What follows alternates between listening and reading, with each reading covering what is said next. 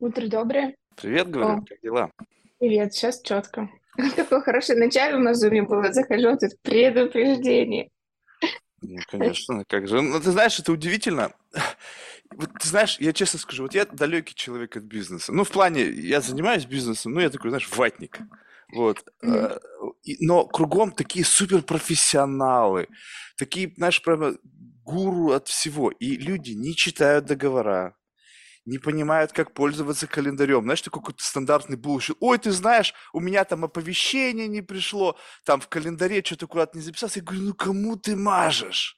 Ну ты делаешь бизнес. Ну по-другому как? Все создано для того, чтобы надо смотреть в календарь, потому что иначе ты как бы забудешь обо всем, что у тебя сколько всего происходит. Если ты не умеешь этим пользоваться, вообще о чем мы с тобой говорим? Ты основ не знаешь какой-то тайм-менеджмента, какой-то бизнес-этикета, я не знаю, каких-то вещей. Я хотя бы, может быть, и высот не достигаю, но я же хотя бы этому следовать могу. И когда ты понимаешь, что Мне просто люди... кажется, что это не главное. То есть ты считаешь, что не читать, читать договора это не главное? Ты подписываешься за Да. что-то. Я уже специально, даже, знаешь, как бы юристы говорю, давайте хотя бы цифру такую, какую-то козью вставим, ну, чтобы люди пугались. Там миллион долларов, что ты делаешь принтскрин. Ну, чтобы хоть сколько-то у людей это привлекало внимание. И то, знаешь, мимо проходит. Я говорю, блин, жили бы вы в Америке, подписали бы вы такой договор, и вас бы в хвост и в гриву потом поджарили за то, что вы не читаете его. Поэтому, знаешь, приходится вот на Но такие это не основное, потому что это, это риски, кто-то их читает, э, кто-то на них попадает и тогда прилетает, кто-то нет. Но мне кажется, главное в бизнесе это все-таки умение зарабатывать деньги. Это Слушай, ну, важнее, хочется нам того или нет. Умение зарабатывать деньги– это вообще, мне кажется, основа бизнеса. Ну, то есть без него как бы, ну, бизнеса не будет. И вопрос в другом. Вот сейчас, вот, кстати, вот уме- Поэтому есть бизнесмены, которые не читают договоры и не знают, как пользоваться календарем. Ну, ты знаешь, вот это вот я как бы тут, это вопрос тогда, о каком бизнесе мы говорим. То есть есть такой, знаешь, как бы бизнес, как бы, как это сказать, такое, знаешь, ремесленничество. Помидоры на рынке. Ты знаешь, вот в те времена еще до моего уезда в Америку у меня были знакомые ребята, их отцы причем из разных стран там постсоветского пространства, Азербайджан, Армения, в общем, там разные. Кто-то занимался оптовыми поставками водки, кто-то помидоров. И я тебе говорю, в те года их дети ездили на 600-х Мерседесах, там обороты были какие-то вообще просто страшные, там, и там кэш, там, никаких налогов, там, все какие-то вот такие стаки, вот бабла были. Они вообще не понимали, что они делают. Они просто как-то вот нащупали какую-то логистическую цепочку из пункта А в пункт Б, там, какой-то там поезд, пароход, неважно, там еще что-то, все. Но сейчас бизнес другой. Сейчас не так все устроено. Сейчас нельзя не учитывать вот этот вот как бы факторы, которые определяют все, потому что ты можешь классно начать что-то нащупать, но очень быстро придут ребята в каких-то там костюмах, либо в погонах и скажут, чувак, да ты вообще как бы законы читал, ты это делал, и ты в таком вроде бы раскрутке, в такой, знаешь, инерции, у тебя хорошая такой escape velocity, ты уже близок вот этой мечте, да, бам! И тебе все, стоп, тема закрыта, до свидос. Так бывает. Поэтому это как бы не учитывать, это не надо. Слушай, ну ты мне пишешь про какой-то путь к успеху. Тогда мне было бы любопытно узнать о твоем представлении, как бы определении успеха, вот в твоем представлении об этом. Эм, Для меня, наверное, ну, есть философские ответы, есть более конкретный. Философский успех для меня это то, когда человек счастлив, нашел свою самореализацию, он кайфует от того, что делает, и это еще ему приносит деньги, которые э, для него достаточны. Наверное, для меня это определение успеха, да. И то же самое в идеале, там, успешным же можно быть не только в деньгах, там, или в самореализации, но еще и в семейной жизни желательно, и во всех остальных аспектах, и здоровья, и тела, и прочее. Эм, Ну вот конкретно в моем пути, наверное, на текущий момент времени это просто сложилось. Сложилось достаточно хорошо, и поэтому я считаю успешной, потому что на текущий момент я достаточно самореализована, есть мое любимое дело, которое приносит э, неплохие деньги. Как, как при всем при этом, вот формирование твоего как бы субъективно личного представления о собственном, ну, каком-то э, успехе, благосостоянии, каком-то комфорте влияет внешняя валидация.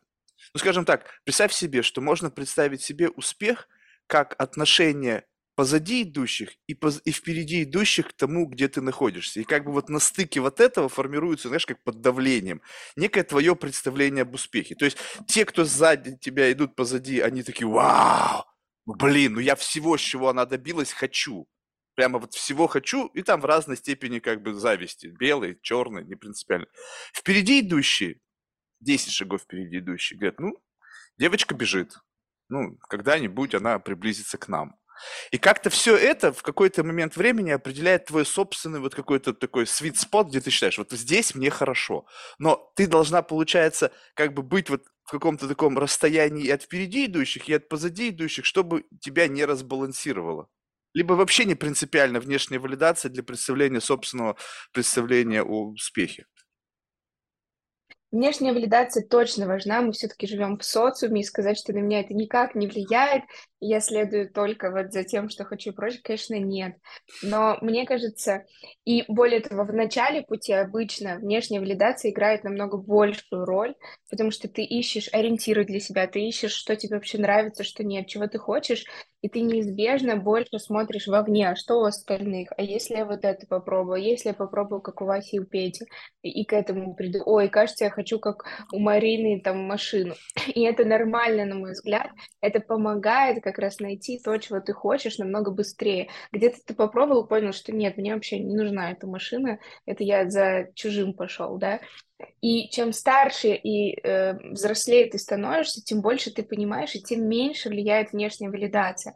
А более того, ты учишься ею управлять и использовать ее в хорошем назначении. Например, если я понимаю, что мне на текущий момент недостаточно энергии, мотивации, как ты так знаешь, немного подвяло, подтухло, я специально иду вовне, специально могу раздражать себя там какими-то большими ребятами, да, у которых это есть, а у меня нет, я больше не про материальное достижение, там у кого-то есть миллиард долларов, у меня почему-то еще нет. И я прям, ну, намеренно немножко себя поддразниваю внешне для того, чтобы у меня появилась энергия, с которой я иду и работаю дальше. Вот, поэтому влияет, но мне кажется, если, как и любым инструментом, если правильно использовать, то это во благо. Слушай, вот это такой, как бы, ну, такой э, трезвый взгляд, но давай поговорим об твоем ощущении.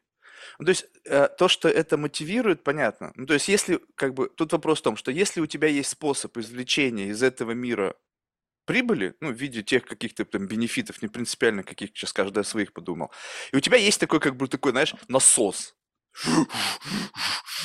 и как бы у него есть какая-то дебетовость, да, то есть какой-то какой КПД, с которым он работает. И ты понимаешь, блин, я туда сходила, там на яхте побыла, блин, там в Монако, офигеть, я хочу такую же яхту. Смотришь на свой насос, такая, блин, он сейчас и то на полную херачит, и как бы КПД недостаточно, чтобы я быстренько докачала до вот такого состояния. И ты начинаешь тут фантазировать, еще что-то. Но вот в этот момент ощущение успешности, оно ускользает, либо ты все еще в этот момент, когда тебя триггерит как бы что-то, как мотиватор какой-то дополнительный, ты все чувствуешь, я успешно, я классно, я смотрю туда назад, там, о, там страждущие, я вообще супер по сравнению с ними. Здесь я еще не тут, я буду за них цепляться, и в этот момент вот что? Вот ты по-прежнему успешно, перманентно, либо это как бы приходящее в какой-то миг, как счастье или радость? Да я вообще себя, э, э, я вспоминаю, что я успешна, когда я вот на интервью прихожу, например. А-а-а. То есть базово у меня есть всегда ощущение, ну не то чтобы недовольство собой, но я все время живу в будущем, э, большинство времени думаю о том, а что я сделаю еще потом, чего еще я хочу. При этом на текущий момент у меня получается это сочетать тем, что я чувствую себя счастливым человеком, нормально живут. И знаете, это какое-то... Я не могу сказать, что я в один момент чувствую себя успешной, а во второй момент на дне. Как правило, это сочетается. Я понимаю и чувствую себя успешной в целом базово постоянно, но я постоянно чувствую, что мне так надо еще больше, не хватает. Это как будто бы перестало друг другу мешать. Раньше было такое, что ты то ты на пике и думаешь, вау, супер, мы там классную сделку закрыли или план, и ты такой минуту чувствуешь на драйве, а потом тебе попадается кто-нибудь в Инстаграме, у кого в 10 раз больше, и ты все такой на дне, или там какая-нибудь проблема, и ты тоже все, я умру бомжом. Раньше mm-hmm. это было. Потом, опять же, мне кажется, это созрелость определенная приходит. Э, ну, тебе это не мешает чувствовать себя базово счастливым, успешным всегда, даже когда ты смотришь на сторону. Поэтому сейчас у меня нету этих страданий. Не, я, я не то чтобы говорю об этих страданиях, вопрос просто, знаешь, это как вот э, когда ты что-то ощущаешь, представь себе, что это какой-то стейт, ну, я думаю, что п- я М, мало об этом Я знаю, понимаю. но это какое-то такое состояние, м, его, наверное, можно как бы литературно обозначить такого вдохновления, когда, знаешь, текст прямо пишется, ну, я не знаю, как я не писатель, но мне так Мгм. кажется, что люди взахлеб что-то делают. И вот это состояние как бы некого вот такого идеального с точки зрения Потока. максимальной продуктивности, да, только тоже бредовое, уже взмыленное слово, оно как раз-таки наполнено неким вот этим, там как такой сложный коктейль. Там должно быть какое-то ощущение Да, успеха, потому что это дает тебе некая самоуверенность. То есть, возможно, где-то этот риск-менеджмент, да, за счет вот того, как бы пред- те, если бы ты чувствовала себя менее уверенно, ты бы где-то притормаживала, да, там, где нужно про- проезжать, да, может быть, ошибок больше бы наделал. И вот этот вот такой микс, он как бы максимальная такая как бы вот скорость твоего продвижения в этом пространстве. Когда ты вот этот коктейль бахнула и такая, знаешь, как на амфетаминах, адерольчика с утра принял, такой весь день такой в фокусе. И вот в этот день ты делаешь максимально много. В один день как бы вот ты выпила этот коктейль, и что-то там бартендер что-то не долил, какого-то компонента, и что-то не идет. И вот так смотришь на жизнь, она такая как бы циклами. Быстрый бег, медленный бег, вообще иду или стою. конечно. Вот, а теперь я смотрю на некоторых людей, ну, просто по моему ощущению, субъективному, они вообще всегда бегут. Да нет, ты просто не видишь внутри много всего. Все абсолютно, с кем я разговаривала. Вот у меня недавно была встреча с долларовым миллиардером. И мы с ним, ну, много тем разных Так, давай, давай подожди, Одна подожди, них, подожди, например, подожди. Долларовый миллиардер по версии чего? Потому что сейчас развелось в Инстаграме миллиардеров. Да, хороший вопрос, уточнение. Давай так, э, это выручка за э, прошлый год его компании, Все, выручка не больше. учитывается. Я вообще И, не верю в выручку, потому что у Амазона в 2022 году выручка была 517 миллиардов, ну, а net income негативный 2 миллиарда. Поэтому выручка не имеет никакого значения. Меня интересует net income, автотакс. Вот это, Я, если у тебя я оборот даже ком- поспорила, потому что компания это актив. Если компания стоит больше миллиарда долларов, у Илона Маска, что у него кэшем, что ли, лежат эти миллионы долларов? Ну, нет. Подожди, а, а А, вот там поэтому люди в, так и теряют когда, щи- состояние.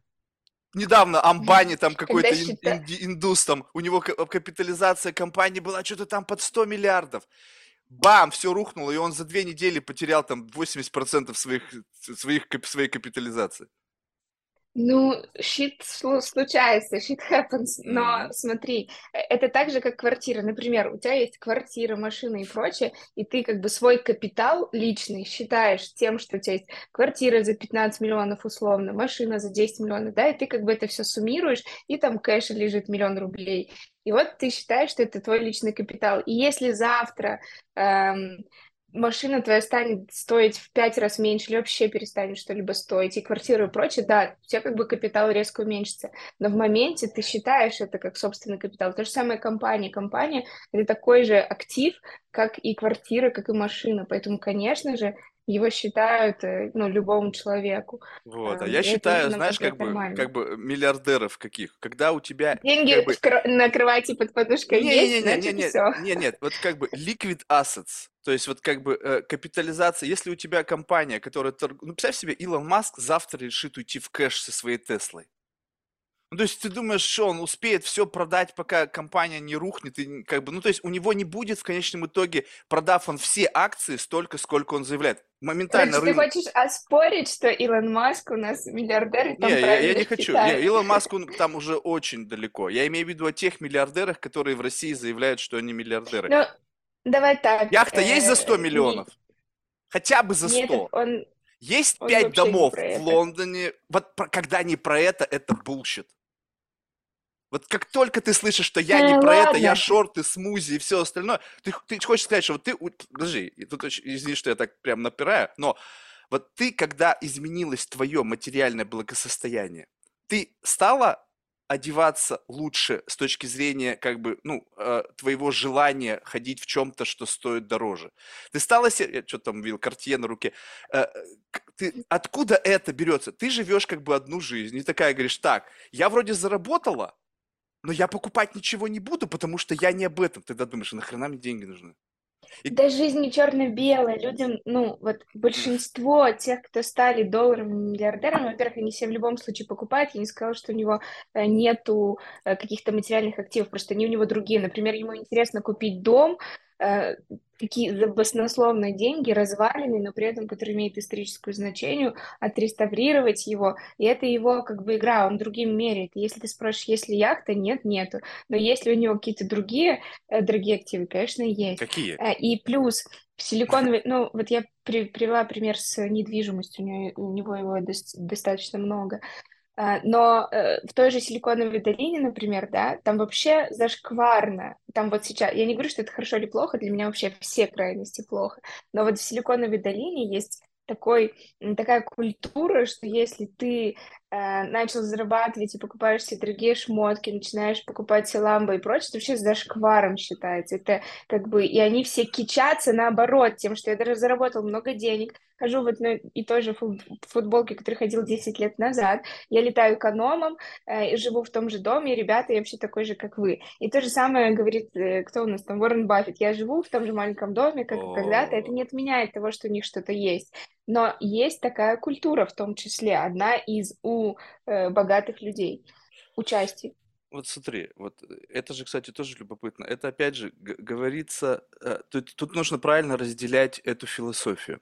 Вот смотри, есть я так полагаю, что когда в Силиконовой долине, мы сейчас тоже нужно говорить о разных людях, есть те ребята, которые там, Питер Тиль, там, ну вот эти такие первые волны, которые действительно как бы уже сделали cash-out серьезный. Mm-hmm. И как бы, э, э, возможно, вот эта вот интровертность и какая-то, ну, Илон Маск тоже посмотришь, он так себе далек от luxury, то есть он хоть там и проскальзывает, у него mm-hmm. несколько самолетов, там все остальное, но он как бы туда вписывается как бы, ну, так странно, то есть он не вот, не как, какое-то неорганическое, это не как Вандербильты, которые, знаешь, там они в золоте родились, потому что не на что было тратить деньги, и это как бы в их крови, вот жить красиво на широкую ногу, потому что тратить не на что было в те времена, и они обустраивали свои недвижимость. Но когда ты смотришь на вот это с позиции как бы людей, которые не знают, Понимаешь, вот когда они общаются с реальными миллиардерами, которые прошли уже период вот этого какого-то голода, когда там и ламба, и все остальное, это было в их прошлом. Это было. Если они первое поколение богатых mm-hmm. людей, то это, скорее всего, было. И вот эти вот молодые предприниматели, которые действительно вышли на какой-то там escape velocity, вот они уже близки к этому, они с ними общаются и идет, говорят, слушай, ты знаешь, в нашем комьюнити никого ламбой не удивишь. Но они уже с позиции сытых ребят, таких сытых котов, сидят такие, блин, ну что ты, чувак, ну блин, у меня это было 50... Сидит 60-летний мужик, который в 35, когда у него был успех и тестостерон зашкаливал, и он гонял по Майами, по Палм-Бич, там, не знаю, по Беверли-Хиллз на каком-нибудь там кабриолете Порше или там какой-нибудь там, не знаю, суперкаре там Пагани с телками, и как бы это в его прошлом, и сейчас он такой, знаешь, как бы self-made, такой миллиардер, такой уже э, очень такой умеренный, он уже у него ценит дорогое виски, покупает на аукционах, никому не показывает, покупает Мане, Пикассо, там свои какие-то эстейты. У него другие фишки, и он этого молодца учит. Ты знаешь, это зашквар. И молодец такой, думает, блин, ну не хочу же я быть новоришем. Ну, то есть, и он как бы начинает скипить свое желание, потому что это как бы дурной тон. Так и, и это есть. мотивирует. Но на самом деле желание от этого не иссякает. Ты посмотри, когда в России что-то произошло, все вот эти вот разговоры по поводу того, что за шквар, приехали все в Дубай, и там все только на фотках, как они там на Ламборджини, на Феррари, на Роллс-Ройсах, на Бугатти. Я говорю, а что случилось-то? Потому что там это нормально. Там это не зашквар. И вот когда люди попадают в среду, где нету этого ощущения зашквара, они реализуют свое вот истинное нутро, показывают. С да? этим я тоже сто процентов согласна. Давай вернемся э, к тому, почему я все-таки упомянула. Неважно, там, не будем сейчас спорить на тему того, сколько у него денег, но человек богатый. Богатый? Назовем это просто. И он сказал, ну, я спрашивала про то, что есть ли у него момент после того, когда ты достигаешь какой-то большой цели, которую ты шел, после этого наступает, ну, не очень хороший период обычно, там, апатии э, и так далее. Он говорит, это абсолютно нормально, потому что у тебя варианты два. Либо у тебя возникает кризис от того, что ты достигла цель, и у тебя опустошение, нужно время ну, побыть в этой пустоте, э, понять, какую цель там следующую ты хочешь, либо у тебя приходит кризис от недостижения цели. И в целом, ну, жизнь, она не бывает такая прямая, черно-белая. Ты в любом случае эти циклы все проходишь, тебя бросает в любом случае. Даже если ты на кого-то смотришь и думаешь, нет, ну он-то точно, он вообще такой заряженный, он не бывает э, никаким другим. Это все тоже, ну, как бы картинка. Все абсолютно проходят вот эти кризисы, апатии, э, нежелание встать с кровати или наоборот супер драйв, когда ты готов захватить весь мир. Единственное, что я заметил, знаешь, вот как бы, что кажется, почему люди быстрее бегут. Они покупают время. Вот это звучит как-то Конечно, странно, да. вот как бы вроде бы, что значит купить время? А представь себе, что деньги– это эквивалент времени.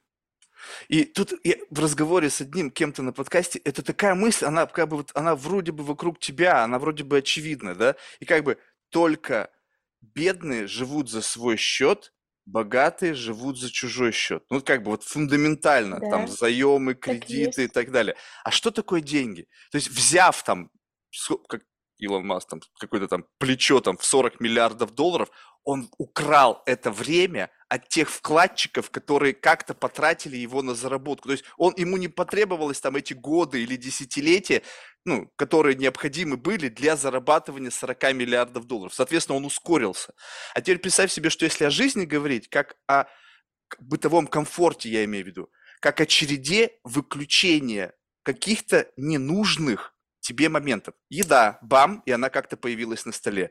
Там что-то нужно, и оно все как бы за счет делегирования и покупания чужого времени, которое как бы вот такой цейтнот образует из того, что у тебя все идет за одно за другим, и каждый пункт, он экономит тебе время. Я вот про это говорю, когда ты смотришь, и люди просто Конечно, проносятся за счет конечно. того, что они отключили все бытовые какие-то геморрои. Я думаю, блин, вот это круто. Ну, я Я, если честно, так живу и придерживаюсь этого мнения, но я бы пошла даже дальше, в не очень приятную, возможно, фразу, но по факту предприниматели в целом, э, люди, которые покупают время, в двух пунктах, которые ты сказал, то, что, например, берут чужие деньги, то, что устраивают свой быт определенным образом, но есть еще третий момент. По сути, мы покупаем время, ну, всех, всей команды, всех сотрудников, которые работают. И если человек работает сам на себя, у него есть только свое время. Предприниматель покупает неважно, за хорошую цену, за маленькую, за разную, покупает время других. Если у тебя есть тысяча сотрудников, ты как бы купил их время, и за счет их времени в каком-то смысле совокупности ты тоже можешь делать больше и быстрее. Просто очень мало людей, кто готов взять на себя эту ответственность, в том числе это же ответственность. Мало людей, кто, например, готов взять деньги и сказать, я их приумножу, и реально приумножить, и так далее. Просто мало людей, кто хочет это делать или готов это делать. Возможность есть у всех в этом плане. Да, я, я с этим. Единственное, знаешь, что, что мне вот, допустим, здесь как бы не совсем нравится вот такое, когда речь идет о том, что как бы ты э, становишься такой многорукий такой какой-то монстр, ну, в хорошем смысле слова, то есть ты купив время людей, то есть ты получается, что ты как бы сверху, это как твои манипуляторы вот этой управля- по управлению, изменению действительности, их просто стало много, у каждого своя функция, ты как бы такой управляющий каким-то там умполумпами, знаешь, этот э, Вилли Вонка. Вот, и сбрасываешь им, да, хочу мороженое, там, со вкусом бабочек, там, чего-то, и они зашевелились. Вот, а с другой, но почему, допустим, и, и у тебя в этот самый момент возникает с каждым из этих, с отделом, потом с суботделами, и как бы по, по- по- по цепочке, по сути, так абстрактно с каждым участником этого процесса, какая-то э, система из э, ценностного обмена и обязательств. То есть ты как бы принимаешь на себя Да. невероятное обязательство. И каждый следующий лейер, он снижает маржинальность. То есть ты одна, у тебя маржинальность как бы условно, ну то есть я это сделал, единственная моя ответственность это заплатить налоги. Ну, то есть, ну и опла- оплатить то сырье, из чего я это сделал, интеллектуально, время, ну, не принципиально, да. Каждый следующий лейер снижает маржинальность.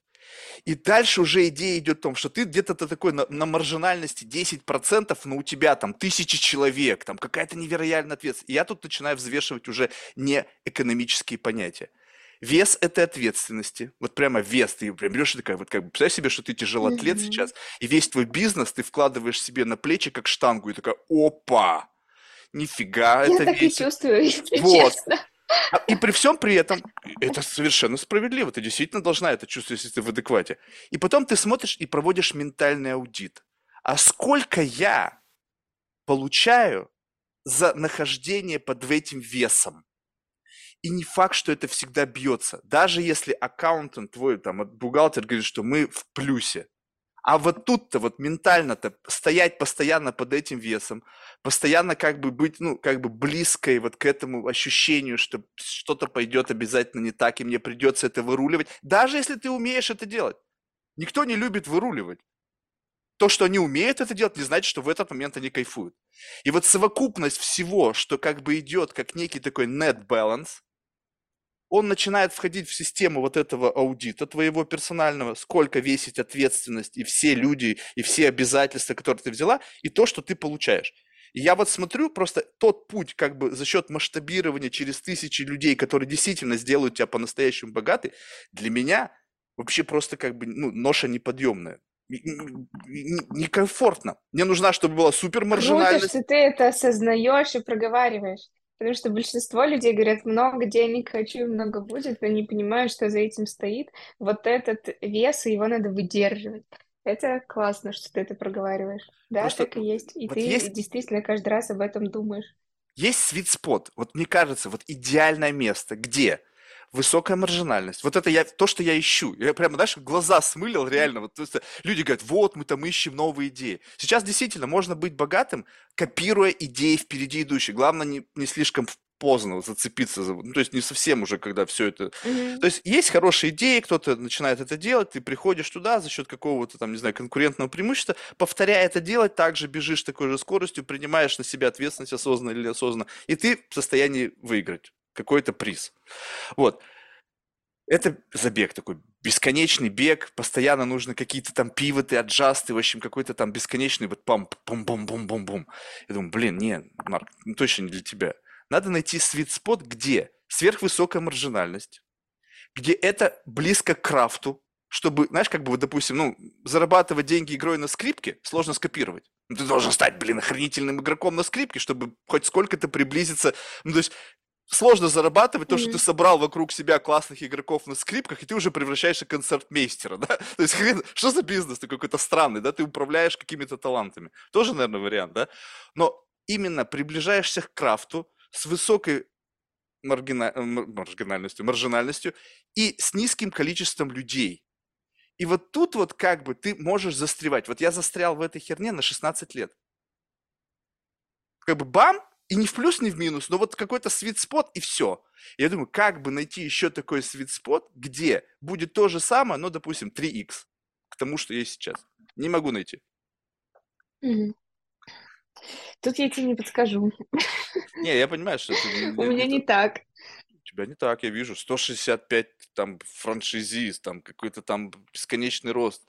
Слушай, ну а как вот это вот, ну, э, соотносится то есть э, ты чувствуешь, что в этом как бы смысл жизни вот у тебя? То есть либо вот внутри вот этого забега такого конкурентного, ты чувствуешь какая-то есть внутри, внутренняя линия, которая как-то начинает вырисовываться, а нафига я вообще в этот мир пришла? Либо нет еще? Э, смотри, у меня базовый смысл прожить жизнь по верхним этажам, насколько это получится, если так можно назвать, да, то есть в каждый момент своего времени быть максимально реализованной, по крайней мере, ощущать себя, потому что не в сравнении с кем-то, а просто по своим внутренним ощущениям быть максимально реализованной там во всех сферах жизни. Это если очень базово. Если у меня какая-то там миссия, нет. Смысл всей моей жизни бизнес, могу ли я так сказать, нет. Но я точно для себя знаю, что мне по моему характеру, типажу, по всему мне бизнес идеально подходит. Это моя стихия, это то, где я чувствую страсть, это то, что я люблю. И это то, что я могу делать, даже если мне не будут платить деньги, понимаешь? Вот ты говоришь, например, про, ну, там, соотношение, про то, что хочется супер маржинальный. Да, мне тоже, как и любому нормальному человеку. Но при этом сам э, процесс, и мне дико важен результат всегда, но сам процесс, как я к этому иду, для меня тоже ну, приносит мне невероятное удовольствие. Просто мне, возможно, повезло в какой-то степени в жизни. Так совпало, что бизнес приносит деньги и при этом приносит много удовольствия. И как бы у меня такой матч, и поэтому я очень эм, круто себя в этом чувствую. Слушай, ну тебе повезло. Вот. Да, реально. Я так недавно начала это понимать, что не у всех так оказывается. О, вообще не, не всем всех. нравятся вызовы, Вообще нет. не всем этого хочется. Вот поэтому как бы поэтому я и ставлю ставку на ментальный аудит. Я уже разочаровался в мысли, то, что я могу найти то, что просто by default мне нравится и еще приносит деньги. Ну, то есть, как бы, все, что мне нравится, вообще не приносит денег. Скорее всего, я, это только, как бы, наоборот, трата денег. Вот. А кому-то ведь везет по жизни. Вот представь себе, что ты... В... И, а еще, если ты еще и талантлива, ты представь себе, что ты талантлива, то, что ты делаешь, тебе нравится, и еще это востребовано вот с какими-то широкими массами. Это вообще Джекпот. такой джекпот, все, ты как бы, то есть, как бы расслабься, и твоя жизнь, она тебя вытащит, вот как бы, вот какой, знаешь, как бы, какой, если говорить о детерминизме, то вот ты просто вытащил золотой билет по рождению. Неважно, родился ты в богатой семье, в бедной семье, если тебе суждено родиться талантливым, ты будешь любить то, чем ты занимаешься, и вот этот заигается, вот этот момент, дух времени, как бы подкрутит тебя тем, что вот это актуально, почему-то вдруг стало, да, вот как бы вдруг это стало актуально. Понятно, что не совсем вдруг, там много было вбросов, но ты как бы выбрала в этот путь и была там раньше всех, ну или в начале, как бы там, среди первых. Все, Но мы говорим это про джекпот, что это помогает тебе быть тогда и богатым, и счастливым. Мне кажется, что все-таки финально главное быть счастливым. Я видела много людей, у которых другая реализация. Они кайфуют от того, что делают. У них там может быть семья и прочее, прочее. И да, они зарабатывают в любом случае хорошие, нормальные деньги, ну там по, по меркам э, средней, средней статистики. И при этом им кайфово. Они могут купить себе там базовые вещи, они могут там позволить себе летать в отпуск. И они счастливы с тем уровнем денег, который есть у них на руках, там 300 тысяч, 500 тысяч, ну, то есть им окей, потому что любой, вот в это я точно верю, э, что бы тебе не нравилось, ты на этом можешь заработать ну, хорошие деньги, да, вот 300-500, будем в этих рамках говорить, при условии, это что ты долларов? офигенный специалист. Нет, я просто говорю тысяч рублей. Больш... Нет, Ну, как многим 300 людям тысяч рублей можно достаточно. выжить? Ну, слушай, это ты со своим уровнем говоришь. Огромное количество людей, которого, э, которому это достаточно, и при этом, ну вот представь, ты встаешь утром, ты реально крутой специалист в чем-то, например, массажист. У меня есть знакомый массажист, я тебе отвечаю, я не знаю, кто больше кайфует на массаже, я или он. Он настолько он любит то, кайфует. чем Он, он... он с утра до вечера тела симпатичные обнимает. У меня был тут массажист такой, знаешь, разные есть. ты, бы- ты бы... Не, ну подожди. Он занимается сексуальными видами массажа. Ты представляешь, вот ты бы как бы на пушечный выстрел бы к нему не подошла, если бы ты его увидела. У него нету глаза, у него глаз, глазной протез. Такой, знаешь, плюгавенький. Но он делает сексуальный массаж, причем еще там удовлетворяет женщину. Думаю, ни хрена, конечно, он счастлив. У него шансов в жизни прикоснуться к чему-то не было вообще. И теперь у него есть эта профессия, и уже похер, сколько там платят, лишь бы только щупать кого-то. Ты чего? Это ты в утрированную сторону идешь. Ну, реально, мне кажется, что такие люди, которые, ну, вот, профессионально растут, любят то, что им нравится, и при этом зарабатывают 300 тысяч или 500, э, у них там семья, они купили себе квартиру в ипотеку или не в ипотеку сейчас, и, и- накопить в целом с такими деньгами можно. Они могут путешествовать. То есть это классная, нормальная, хорошая жизнь. И уровень ответственности, вот этого давления, он у них, ну, Правильно. Супер низкий. ментальный аудит, все И верно. И если сравнить, например, как я себя ощущаю каждую минуту в течение дня и как они ощущают, то у нас может быть абсолютно одинаковые условно параметры именно по вот этому состоянию, я счастлива или нет. И поэтому у каждого человека есть талант, так или иначе, у каждого человека есть самореализация и вот эта возможность пройти по верхним этажам эту жизнь, где ты будешь максимально счастлив. Просто вопрос, ну, используешь ли ты это или нет, и второе, умеешь ли ты, вот здесь важно от внешнего чуть-чуть отключиться, потому что все все равно говорят про кучу денег, миллиарды, миллионы, богатство и прочее. Да, я, я говорю как раз-таки, ты сейчас прямо попала в самое сердце того, где я хочу оказаться. Вот ты сейчас сказала, что чисто теоретически и, наверное, даже практически сейчас без относительно твоему уровню доходов и твоему уровню благосостояния, который уравновешивается до какого-то при- предела вот терпимости и нормального жизненного уровня Нагрузки. с уровнем нагрузки, есть другой человек, который на- зарабатывает в разы меньше, но его жизнь находится в том же уровне баланса. Ну, как бы, а возможно, даже Да. где-то у него больше профита, потому что у него ниже ответственности и там нагрузки. И получается так, но я знаком с людьми, у которых охренеть сколько денег, и вообще нету нагрузки. Ну, там есть ответственность, как бы, знаешь, такая легаси, вот эта блевотина, там, блин, ты продолжатель династии, ты там должен не терять мое лицо. Однажды девушку чуть не убили только потому, что они боялись вызвать скорую, потому что это, блядь, дом на Парк-авеню. Если приедет скорая, там кажется, что это передоз, то там скандал, папа, блядь, сразу же там в новости попадает, и, в общем, bullshit полный. Я это смотрю, она просто все, она в своей блевотине захлебывается. Я говорю, вы что, с ума сошли? И ладно, там у них есть, знаешь... Я не по... верю, что не бывает денег без ответственности. Ты ее можешь не видеть до, до конца, потому что это чужая ноша. А, э, человек может тоже, кстати, не до конца осознавать, но ответственность и деньги это просто равнозначно всегда. Нифига, Она просто может нифига. быть другая и в другом. Например, то, что их может, могут, не знаю, посадить, то, что они не управляют настолько и могут там в любой момент потерять и прочее. Мне кажется, здесь неразрывно всегда связано все вот равно. это такое, мне кажется, это такая ловушка, в которую все попадают. То есть как бы получается так, что, ну то есть безусловно, когда ты, вот у тебя уже сейчас нету шансов вырваться, и если ты не создашь гигантскую компанию и найдется какой-то еще больший там кашалот, который скажет, блин, Татьяна, вот тебе классный чек гигантский, мы тебя покупаем, и ты такая, да, и прямо бам, это ответственность. В следующий момент возникнет другая ответственность, куда эти деньги припарковать, как их менеджить и бла-бла-бла-бла-бла-бла. В общем, пойдет все то же самое. Но когда, представь себе, у тебя как бы не, ты, это такой, знаешь, как бы невротизм, который не проходит. В тот самый момент ты думаешь, блин, что я снова буду делать? Снова какой-нибудь проект. Не коммерческий, так благотворительный, не благотворительный еще, а снова возьмешь на себя этот вес, и ты как бы только вроде бы выдохнула, как снова ты набрала полные легкие, и ты опять в нагрузке. А когда этого никогда не было, ну, то есть, когда у тебя жизнь такого плана, вот, знаешь, все люди любят, как бы, знаешь, как бы, э, ну, как-то, как с такой, знаешь, негативной коннотацией относиться к наследникам. Вот эти что-то ни хрена не делают, там, в общем, фигней страдают, если они в бизнес и занимаются, то они скорее в него играют, папа оплатил чеки, там, не знаю, любовницы оплатили бизнес и бла-бла-бла. Окей, все это понятно. Там нет, люди эти, они не, не способны выживать, ты их сильнее, ты их перекусишь, но вот именно ощущение к жизни. Вот ты улови вот эту тонкую мысль, когда тебе просто ничего не парит. Да, есть свои незнакомые нам чувства. Слушай, мне кажется, это отвратительно.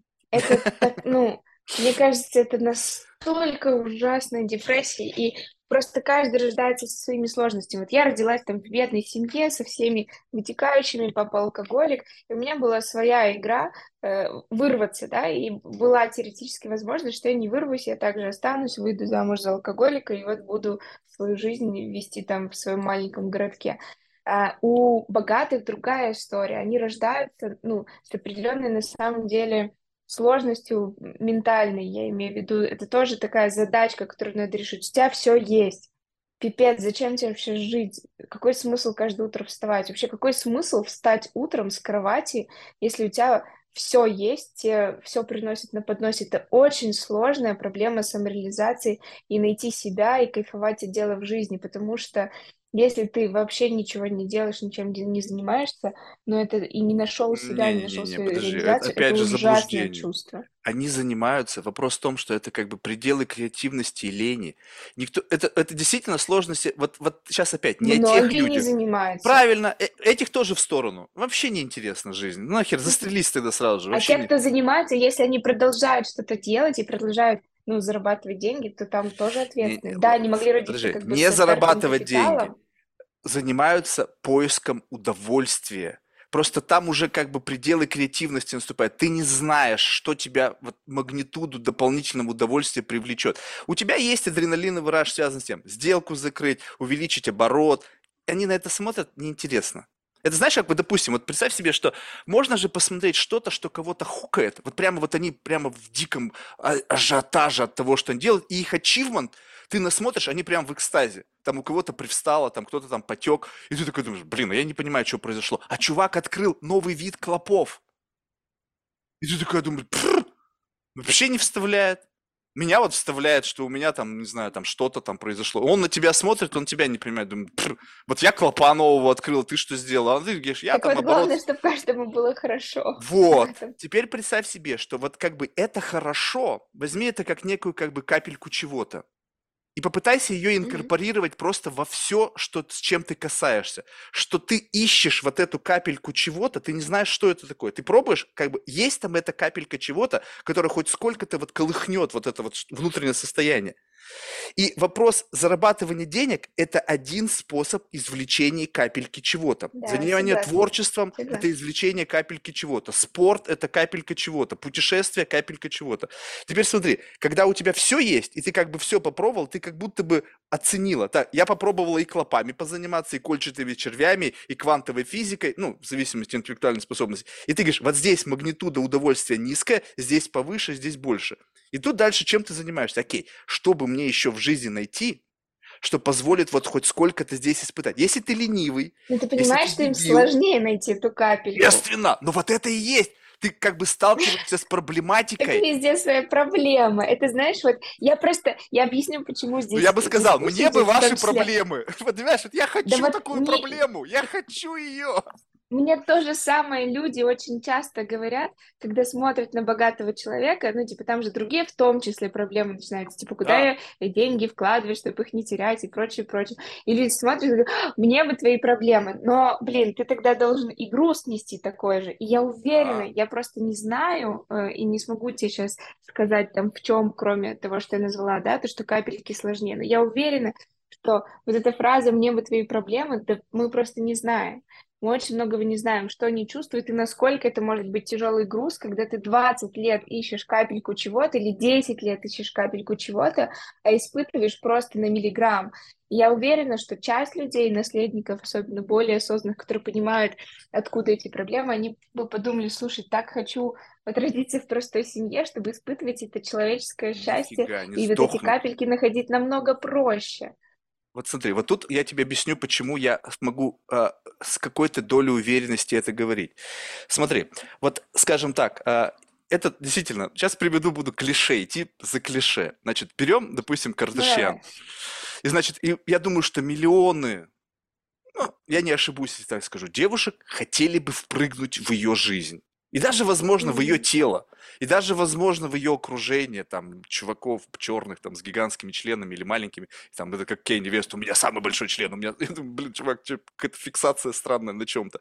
Ну вот, и теперь представь себе, что вот есть такая опция, нажать на кнопку и как, знаешь, как в суррогатах, да, ты раз и оказываешься в этом теле, и получаешь сразу же доступ ко всему геморрою, тому, чего ее окружает. И тут, значит, я уже тысячу раз это говорил, но просто такой пример, который нельзя обойти. Значит, какая-то там опять, ну, там, не знаю, кто, BuzzFeed или, в общем, какая-то вот эта вот желтая херня показывают фотографию, что какой-то чувак подбежал к ней понюхать ее жопу. Ну, то есть, представь себе, девочка переселилась такая, она еще не поняла, как это все устроено, выходит одна на улицу, к ней подбегает чувак и начинает нюхать ей зад. Ну, есть, понятно, она будет не готова как бы к тому, что как бы вот происходит вообще. Что за херня? Люди к ней бегут, что-то пытаются каждый кусочек от нее оторвать или еще что-то. Да. Но теперь представь себе, вот мы, я к себя тоже отношу к людям, которые прошли такой harsh way, знаешь, такой тяжелый путь. Mm. Уровень живучести, вот знаешь, как бы выживания – ты перекладываешь на уровень проблематики. Вот я видел как бы ну, ужасы начала 90-х. Очевидцев mm-hmm. из первого ряда. Это травмировало, это как бы, ну, в общем, принесло свои какие-то плоды, даже, может быть, что-то я не чувствую. Но теперь, когда я сталкиваюсь с проблематиками, как бы для этих людей это самая страшная проблема, ну, то есть, действительно, они в депрессии, они там на, на наркотиках, они на медикаментах, они у психологов, они жизнь их не нужна, они готовы застрелиться. Ты это халат на себя одеваешь и думаешь, ой, как в нем уютно. Вообще классно. Просто супер. И в этом и есть смысл вот этой фразы. Мне бы твои проблемы. Потому что ты, как бы как человек, который прошел через какое-то сопротивление жизни, ты, как хочешь, не хочешь, ты тренируешься к восприимчивости тех или иных проблематик и так далее. Если они тебе не знакомы, ну, скажем так, действительно, когда кто-то подбегает и нюхает зад, это незнакомая ситуация но она тебя не разбалансирует, ты быстро соберешь и скажешь, ну окей, я поняла, почему это происходит, я знаменитый, каждый хочет за счет какого-то странного действия получить свою минуту славы. Ну ты быстро отрежиссируешь этот процесс, побольше бодигардс, еще что-нибудь. Но в целом это не будет такой проблемой, которая тебя с поганок шибет, если ты уже готова к этому. Да, для девочки, которая просто Мне сидела кажется, и никогда ничего не делала, Это будет зашквар. У каждого человека здесь свое нравится, не нравится. Я просто в жизни испытала ну, у меня тоже было много всякого дерьма, скажем так, да, не 90-е, но все же там были сложности на моем пути. А потом был период, когда я заработала вот эти, ну, там, первые достаточные для меня деньги, купила квартиру, и, ну, у меня был жесткий депрессняк от вот непонимания, а что дальше, как бы деньги зарабатываются, я в целом, у меня построена компания, я могу ничего не делать. Я месяц лежала на кровати, не могла встать, потому что я не понимала, ну, ты просто ноль энергии, ноль мотивации, ноль смысла. И для меня это состояние, и в том числе, там, когда я потом, не знаю, на море поехала, да, и лежала такая, окей, я могу ничего не делать. И вот это, это часто продают там из телевизора, типа э, баунти, море, песок, лежи, ничего не делай. Вообще не интересно. Вот, мне кажется, для, для меня это худшее страдание и проблема депрессии, которая у меня была, апатии, не буду называть депрессию, это уже там диагноз, но вот такой апатии, для меня это состояние было хуже и более, я там чувствовала больше боли и страдания, чем состояние, когда я решала проблемы, даже если они были очень жесткие.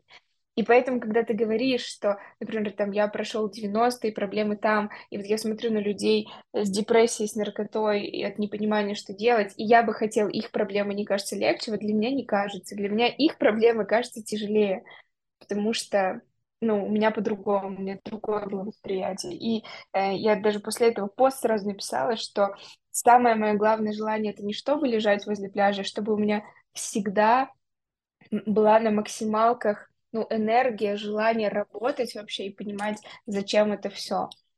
Видишь, у тебя, э, у тебя очень сильный байс в сторону лежать на пляже. Сейчас вообще об этом речи не идет. Те, кто лежит на пляже, ну, они это просто прожигают. пример был. Ты не понимаешь вот эту основную концепцию люди говорят, вот я могу ничего не делать.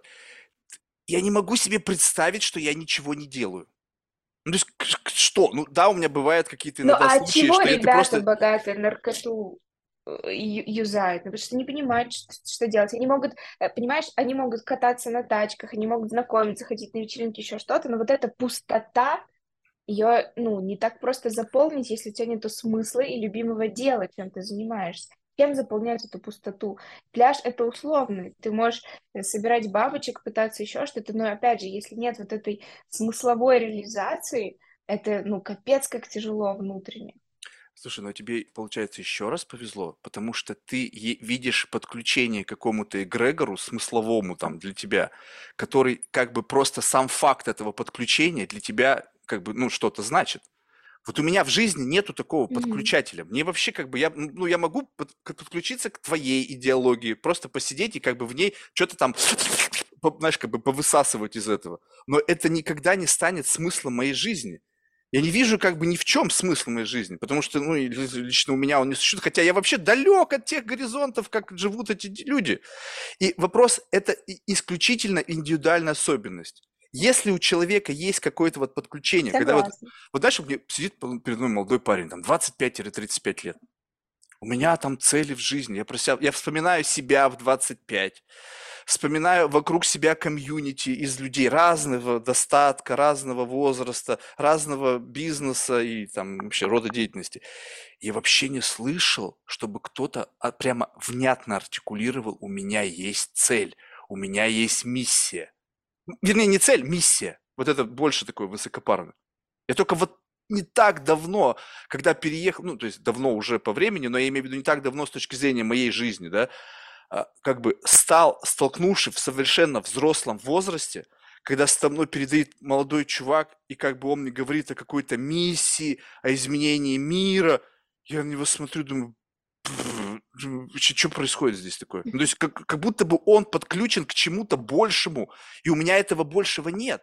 То есть понятно, что если у тебя есть вот такая как бы заморочка гигантская, которая обрубает все там бац, ив, лень, там не, нежелание, и, и ты как бы заложник вот этой вот, ну, условно, в хорошем смысле, как будто бы смысл определяет твою интенцию, вот это движение и мотивацию. Конечно. А теперь представь себе, что как бы есть люди, у которых этого просто в принципе нету, неважно, богатые они или бедны. Ни от чего ты не получаешь удовольствие. Вот абсолютно ни от чего. Это попробовал, ну... Мне кажется, что любой человек это может найти. Вопрос... Э, Вопрос перебора. сложнее, кому-то полегче, полегче, кому-то подольше.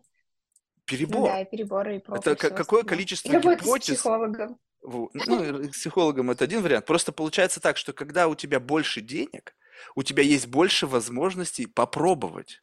Вопрос в том, что почему ты в тот момент, когда ты могла начать пробовать, лежала на кровати и ничего не пробовала, вот это интересно.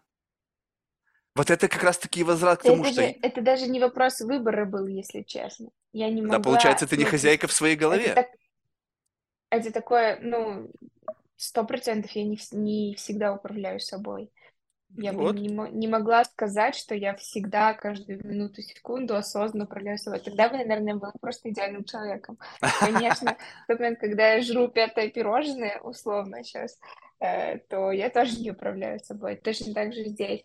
И да, у меня просто, ну, физически не было, не то чтобы не было возможности, я не могла. Вот это никак по-другому не сказать, просто не могла. Это знаешь, вот когда тебе дают, например, штангу, сейчас тебе дадут там 500 килограмм, ты просто не можешь ее Сломает. поднять. Вот у меня было ровно такое же состояние. Как будто бы нету выбора, ну, то есть я не могла ничего пробовать. Это очень такое, не очень состояние. Поэтому я в каком-то смысле, возможно, понимаю богачей, которые юзают э, наркоту, пытаются убежать от всего, потому что это очень сложное состояние, и сложно из него что-то новое пробовать. Э, Вот опять, видишь, это как бы нужно разделить, что, вот скажем так, есть как бы разные люди. То есть мы сейчас просто должны настроить вот как бы призму твоего восприятия, как бы вот в этом общем генерализированном поле супербогатых людей найти дисциплинированных, креативных, но которые не заморочены на зарабатывании денег, потому что эта ачивка сделана их предыдущими поколениями. Но это не значит, что у них нету целей.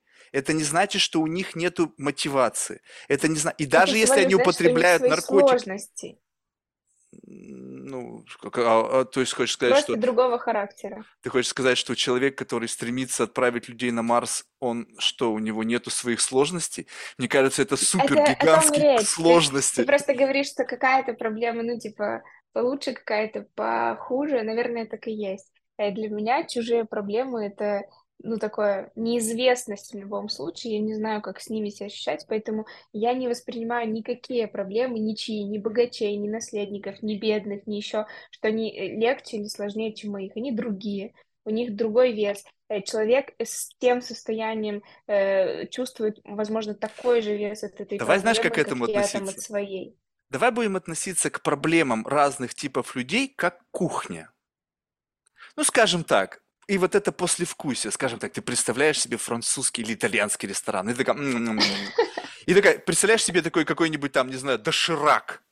Тоже Ну, кому-то проблематика. нравится, я обожаю дошик. Я обожаю дошик, для меня это Слушай, невероятное подожди, сейчас, сейчас нету никакого там, знаешь, этого, какого-то там шейминга, там, твоих гедонистических настроений. Вопрос, что и, и, и греча с котлетой иногда бывает вкусно. Вопрос ключевой – иногда. То есть, как бы, если ты начинаешь это постоянно сжать, это становится уже блевотным. И вопрос Ну, того, что как, постоянно, да, любая еда. вот, поэтому я как бы сторонник, вот ты совершенно опять подметил, Вера, новизны. Новизны проблематик в том числе. Если я живу, вот моя жизнь в какой-то мере, почему она вот какая-то, так, можно сказать, стагнирует? Потому что я решил большинство из своих проблем, ну, как бы Мгм. те, которые смог на данный момент времени, и новых в свою жизнь не допускаю. Ну, то есть, как бы, вот закапсулировался, я не двигаюсь никуда, но зато у меня нету поступления новых проблем. Ну, да, сама жизнь, как бы экономика, там, какие-то там Да, понятно. геополитические вещи. Но они, если ты не ангажирован, ну, как бы, вот у тебя нету вот вот такого, знаешь, как бы, твой бизнес зависит от твоей публичности. Что-то не так с публичностью, херовый бизнес. Проблематика. Ты вынужден будешь подключаться, все, ловить все изменения, постоянно virtue signaling, подыгрывать всем зеленым, там, красным, бирюзовым, в общем, непонятно кому.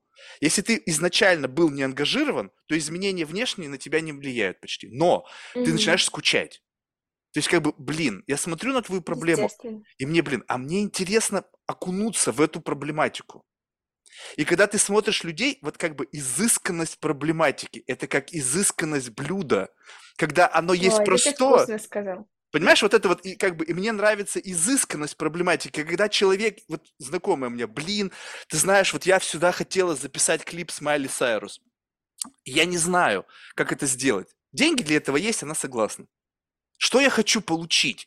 И как бы come on, я вообще не тот человек, у которого надо спрашивать. Я понятия не имею вообще, что тебя стригернет. Расскажи мне об этом.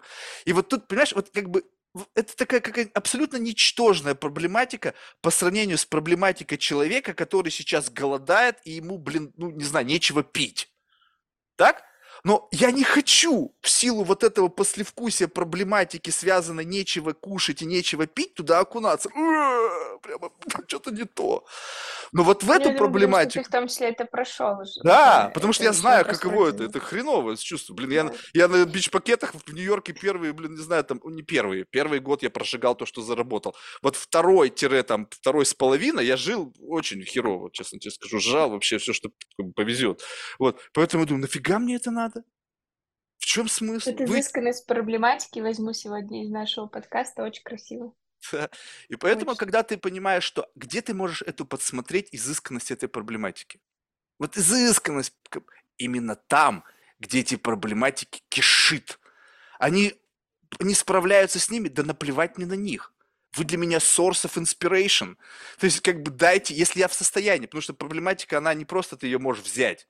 О, я возьму твою проблему. Нифига. У тебя должно быть сет of rules и как бы environment, в котором эта проблематика созревает. Знаешь, как бы вот она, mm-hmm. она может созреть да, только да, в определенном environment. И ты не можешь как бы взять, как я это беру и к себе применяешь, она там разрушается, моментальное разложение этой проблематики, потому что не, не соответствует environment. И поэтому понятно, что многие проблематики ты взять не можешь, потому что твой environment не соответствует. Но вот эти вот личностные какие-то муки там совести, не знаю, там еще какая-то фигня, связанная с чем-то, это легко берется, потому что для этого только нужен ментальный environment, а я классный фантазер. Плюс я еще использую всякие энхейсменты наркотические, поэтому мне это не сложно. Окей, okay, it makes sense.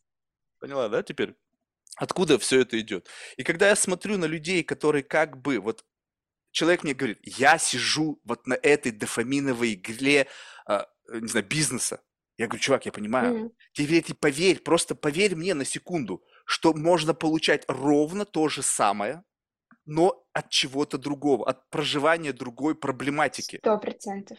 И когда люди как бы all in на чем-то одном, и как бы они потом выжигаются, как бы, потому что ну, это дебетовость этого источника, она не бесконечна. Этот фьюжн какой-то ментальный, он не бесконечный. То есть какой-то момент времени придет, ну, то есть ты не будешь уже получать удовольствие от этого, тебе нужно что-то будет, какие-то какие-то ответвления, там какие-то хобби, либо side-бизнесы, которые будут наполнять эти паруса.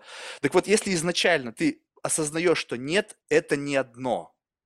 Чтобы это как бы такая большая палитра, Вопрос в том, что ты должен найти. Иногда мы не видим удовольствия. Почему? Вот, допустим, я просто мой experience. Я не знаю, как ты относишься к изобразительному искусству. Как часто ты ходишь в музеи, в галереи. Ну, не принципиально, да? Я Иногда... занимаюсь э, преподавателем искусством, хожу, поэтому... Ну вот, ну просто нач... вспомни первый свой момент. Столкновение с прекрасным не знаю, будь то это там России, там какой-нибудь Пушкинский музей, Эрмитаж, либо там Лувр, либо там, не знаю, там Мэт, не знаю, ну, в общем, МОМА, ну, не принципиально, где ты была в мире и где ты видела картины. Я просто помню себя. Прихожу, исторический бэкграунд, культурологический, школьная программа, да, там какие-то там подключается, и я смотрю, я все равно не понимаю, о чем идет речь. Я стою рядом с искусствоведом, человек, который просто испытывает некие ощущения, близкие к катарсису его прям подколбасивает. Еще чуть-чуть, и синдром Стендаля, и он падает в обморок. Вот это близкое состояние, и он на нем лавирует. И теперь, чтобы было проще для широкой аудитории, это когда ты сидишь и смотришь на чувака, играющий в компьютерные игры, и он все, его нет. Он как бы там, где-то в промежуточном mm-hmm. мире. Чтобы было, э, ну, как бы для людей более mm-hmm. понятно, о чем я говорю, да? Я сижу на него, смотрю и думаю, я хочу так же. Ну, то есть почему вот в этот момент времени его вштыривает, меня нет? Почему? Потому что вот какая-то... Получилось, достиг этого? Нет, не до конца, но я понял, как бы сумел представить себе, что его вставляет. Ну, то есть, как бы вот эти поверхностные, знаешь, вот как бы не само ощущение, а понимание, почему это чувство возникает, то есть, как глубоко он уходит.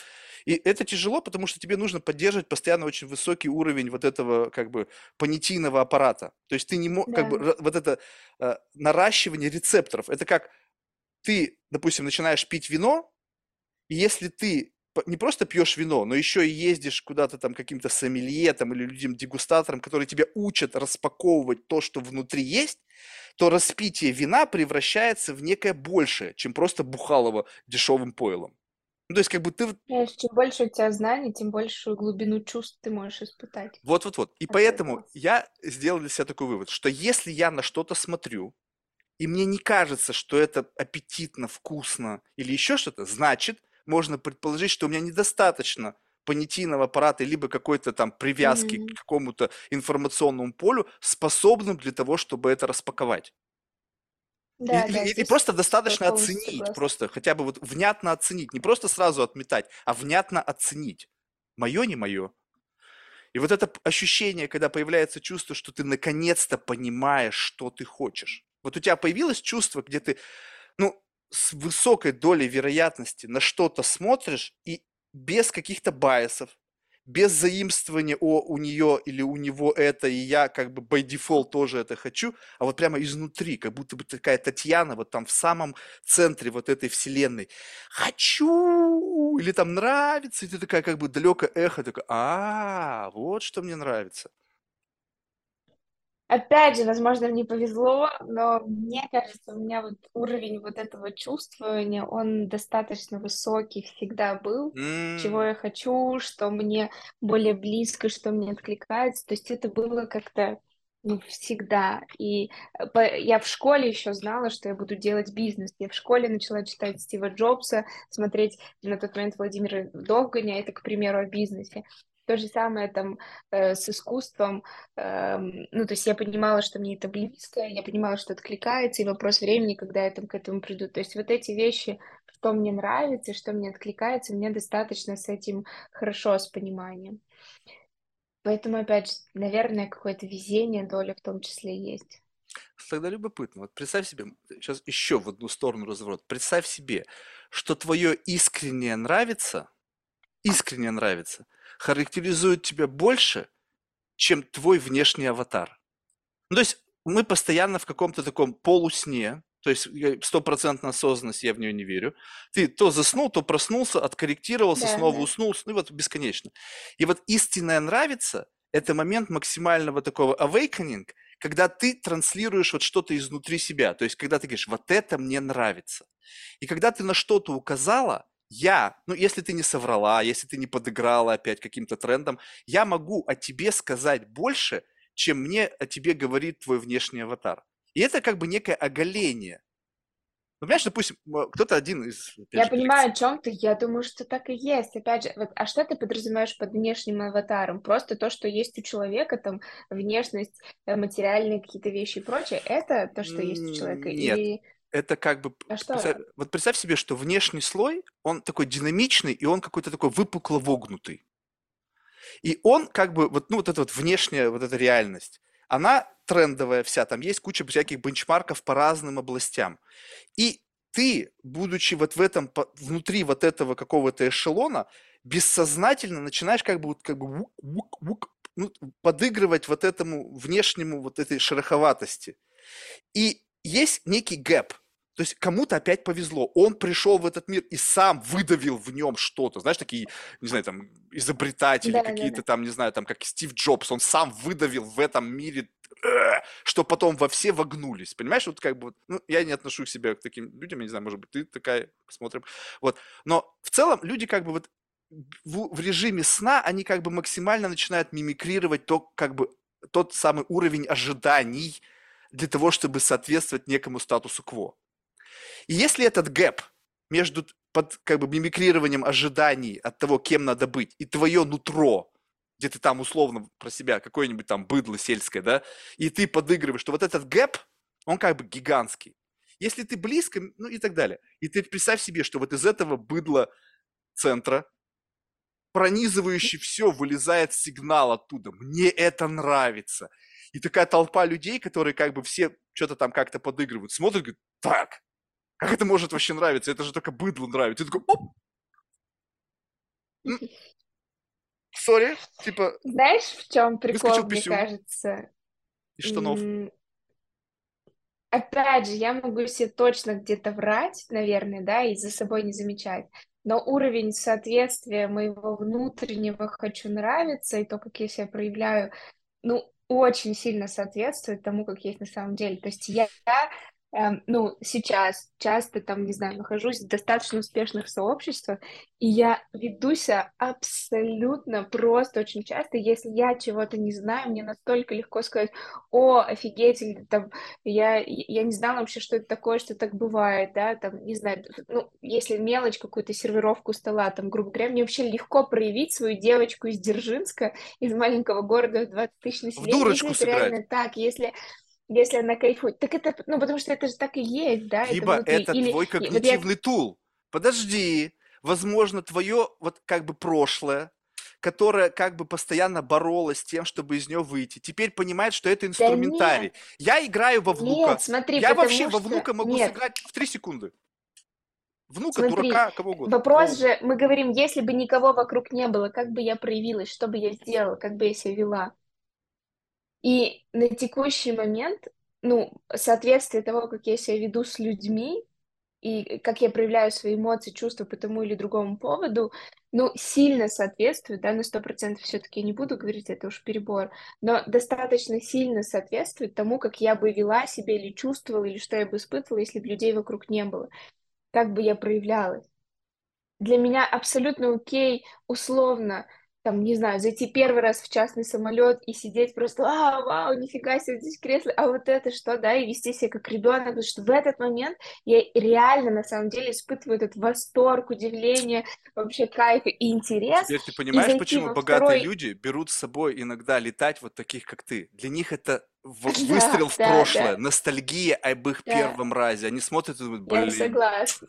Я, пон... я вспомнил, я согласна. блин, я И возможность, да, вот это снова почувствовать. Но мне тоже ок второй, третий раз не делать из себя вот это, да, не, не испытывать этот восторг, а просто, ну, потому что ты второй, третий раз как бы норма... ну, нормально, да, и я не делаю себя вид, что вау, снова там, ну, нет, потому что я не испытываю больше таких эмоций. Поэтому Все верно. это тоже определенно определенный выбор проживать, стараться проживать, наверное, жизнь, вот э, соответствие, чтобы этот гэп был минимальным, насколько это возможно, потому что это сильно влияет на уровень твоего э, счастья и самоощущения. Иначе ты как будто все время, знаешь, в перманентном вранье, а это тоже груз. Вот мы говорили с тобой про груз психологический от бизнеса, от ответственности, от прочего, но груз от того, что мы врем себе, врем другим, там, ну и вот любые такие шероховатости, чем они глубже, тем сложнее ведь груз, и он ни разу не меньше, чем, опять же, тот же груз от ответственности.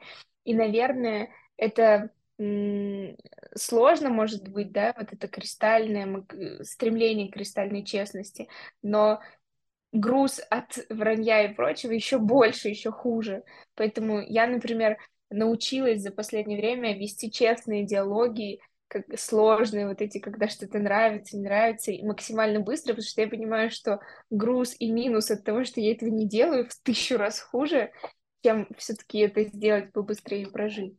Поэтому вот этот гэп, ну, и мне кажется, еще важно стремиться его сокращать все время.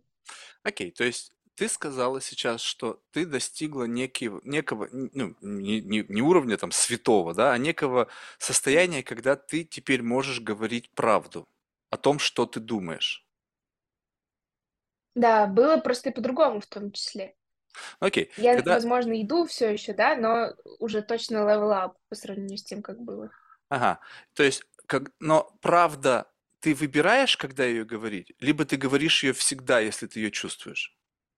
Да нет, конечно, всегда, если меня не спрашивают, и человеку она нафиг не... Ну, то есть есть уместность в том числе, да. Э, если меня спрашивают, мне очень сложно врать или не говорить, или еще как-то. Я могу это сделать бережно, да, сказать правду. правду вот это бережно, давай поподробнее. Вот это бережно, это начинается альтуринг этой реальности. Когда правда, она вот да как нет. шила в жопу. А то, что ты говоришь, это такой некий шлепок. Как бы правда, она вот ее именно, вот как бы, вот это, представь себе, что у правды есть вот эта вот как бы энергия, которая способна что-то разрушить, обидеть, уничтожить. И вот это правда. Ты говоришь, так, а как бы мне этот болов правды, вот этот bullet of truth, да, сделать как бы, ну, хотя бы как шарик для игры в пинбол? а не как выпущенная там из винтовки 50-го калибра, которая просто взорвет башку. Бам! И ты как бы начинаешь что делать? Ты начинаешь как Не бы понижать потому градус. что иногда это тоже, знаешь, э, есть же обратная сторона, это свою агрессию, свою раздражение, еще что-то, что в тебе сидит, ты просто берешь и на другого человека сливаешь через как бы правду. И ты такой еще себя оправдываешь. Ну, я же правду сказал, но на самом деле ты выплескивал свои как бы какие-то паттерны, Хорошо, свои там хорошо. желания, Если это свои не так, агрессии и прочее. Вот пример. Э, Я была на тренинге не так давно. Э, И, ну, я очень уважаю человека, он супер умный, классный и так далее, но тренинг два дня был откровенно слабый по многим аспектам того, как он преподносил информацию. Инсайты были топовые, я много очень пользы взяла, но это не отменяет того, что я бы многое поменяла. И когда он меня спросил обратную связь, я не говорила, что тренинг классный или еще что-то, но это не отменяет того, что я сн- делала это бережно. Я сначала сказала там про пользу, а я ее правда получила супер как много. Сказала Спасибо, все э, классно, все здорово, бат! Ну, вот примерно, но это же логично, не было такого, что все плохо, и просто у меня был выбор, либо я могу сказать, смотри, капец, вот это жесть, вот это было ужасно, вот здесь по таймингу, вот здесь поэтому, да, это один вариант правды сказать, а второй вариант правды сказать, вот это было классно, вот здесь, смотри, ну, было вот это, вот это не очень хорошо, это то, что мне не понравилось.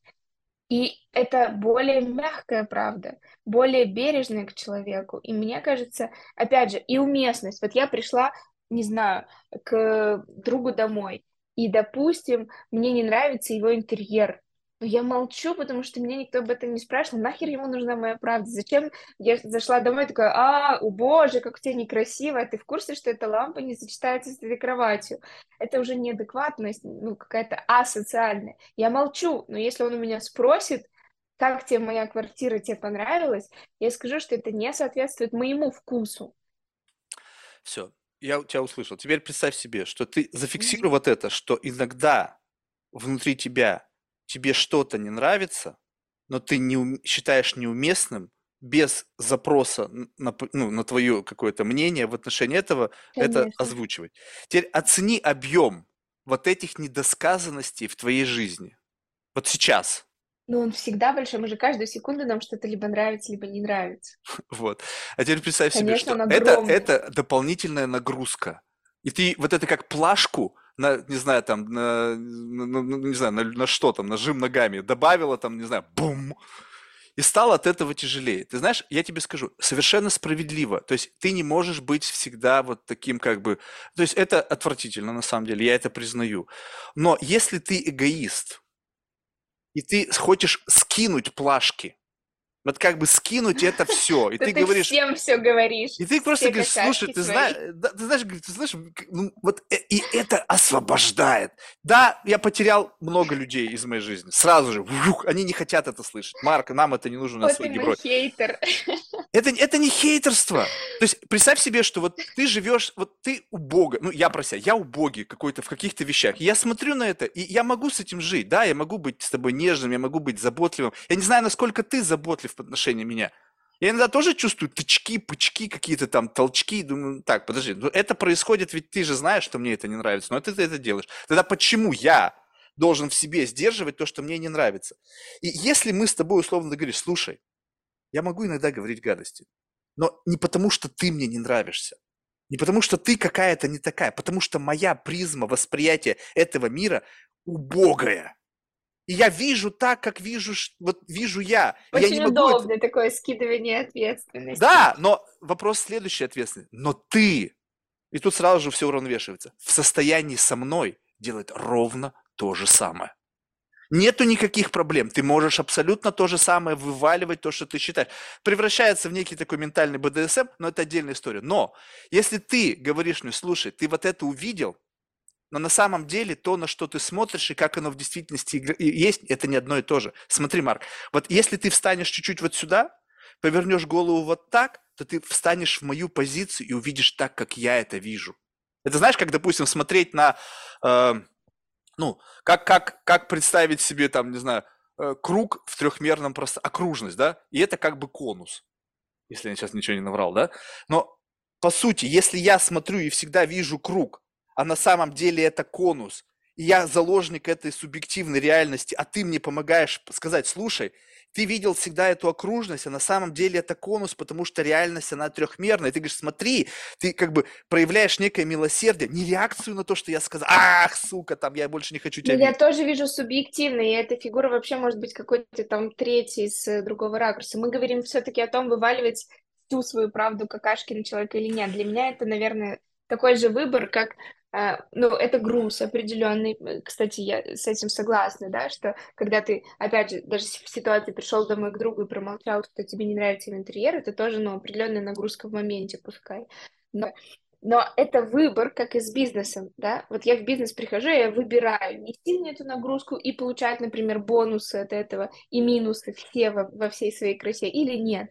Кто-то выбирает не нести, кто-то выбирает нести. И вот если говорить про нас с тобой, ты в большей степени выбираешь груз как бы не нести, но нести минусовые последствия этого и плюсовые в том числе. Я выбираю и буду выбирать на текущий момент нести груз того, что я иногда не говорю правду, когда меня об этом не просят, но при этом получать и плюшки, и минусы этого. Ну, то есть всегда это выбор. Вот у нас с тобой они просто немного разные. Ну, как бы у тебя и плюшки, и минусы при наличии нагрузки, у меня и плюшки, и минусы да, при отсутствии нагрузки. Да.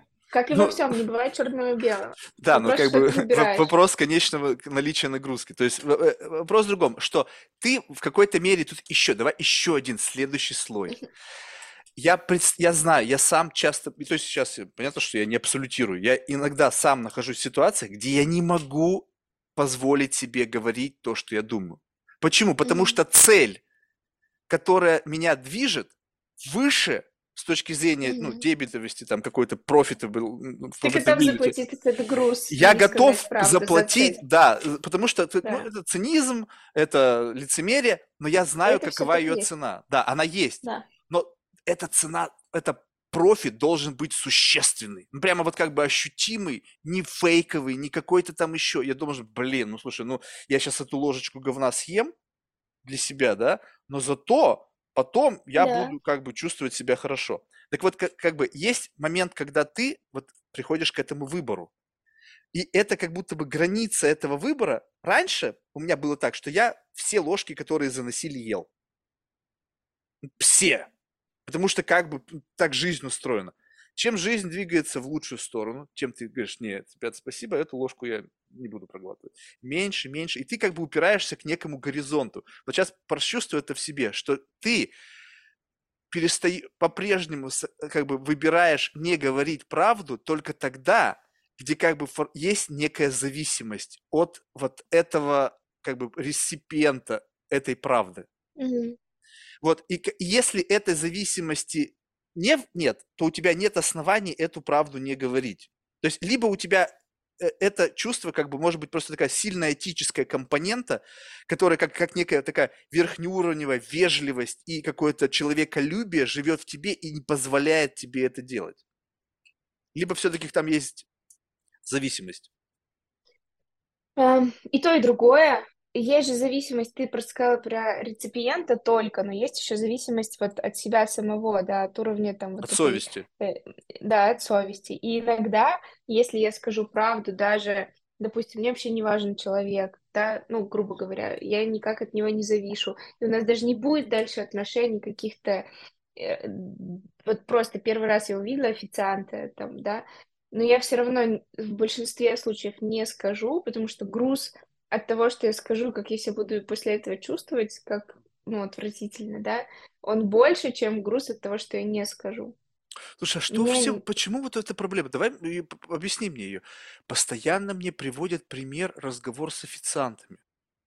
Что вот Но посмотри, это... девушка говорит, слушай, я могу посмотреть на мужчину с позиции, как он разговаривает с официантом. Ты сейчас это... Я, то есть часто у меня это звучит, и мне как будто бы, знаешь, как бы я немножечко не догоняю. То есть получается, что есть какие-то профессии, которые сами по себе дают человеку нет, основания дело к нему не в относиться как бы... Mm-mm. А что тогда? Абсолютно нет. Сейчас пример официанта был как человека, которого я вижу первый и последний раз в своей жизни. Ну почему-то он был я именно официантом. Кого... А если это, допустим, ну, банкир? Вот то же самое. Ну, то есть для меня в этом случае нет отличий. Я просто в банки сама не хожу практически никогда. Ну, случайно а в рестораны хожу каждый день. А. Тогда давай. А, поэтому банкир, официант, э, кто угодно. Да даже с тобой, на самом деле, я тебя сюда могу в этот пример поставить, Ну, что с большой. Вот вероятностью мы видимся первый и последний раз. Ну, то есть, и это я к тому, что даже, ну, там, в любых отношениях коротких, краткосрочных, на два часа, на час, мне не хотелось бы как-то обижать, делать больно человеку и говорить что-то, что он потом будет пять лет с психологом прорабатывать. Ох, как ты о Ну, себе опять же, думаешь. грубо. То есть ты думаешь, что ты в состоянии Ну, причинить такую магнитуду боли своей правдой? Я уверена в этом, потому что я знаю много, очень много таких кейсов, слишком много, я бы сказала, когда Ты, когда одна ты причиняла боль? фраза, я не только про себя, я, я себя не воспринимаю как кого-то, кто там лучше или хуже в этом плане, может больше или меньше. Нет, я любая, слушай, да миллионы историй, когда в детстве, в подростковом возрасте особенно это остро, но у взрослых людей то же самое, кто-то бросил одну фразу о том, что у тебя кривые зубы или что-нибудь еще, все. И у человека как бы это травма, с которой он реально, блин, ходит потом пять лет. И, ну, у меня нет такой цели во взаимоотношениях с людми, и, и, и даже боль, пускай она краткосрочная, ну, мне нету цели ее причинять, и желаний, и прочее.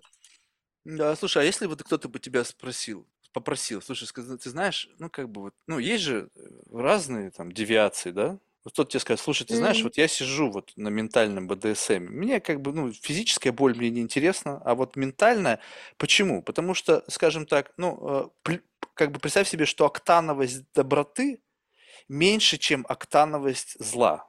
Ну, представь, ну, мгм, как вот чисто так вот, как бы, как бы доброта это понимаю. такая прямо комфортная пелена, как такая ванна, которая, как бы, знаешь, это deprivation tank, вот когда ты там вот как-то левитируешь в каком-то непонятном пространстве, где вот этот сенсор deprivation tank, да, когда вода там соответствующей температуры, нету света, звука, ты такой, как бы, «Бум, что происходит? Вот это доброта для меня.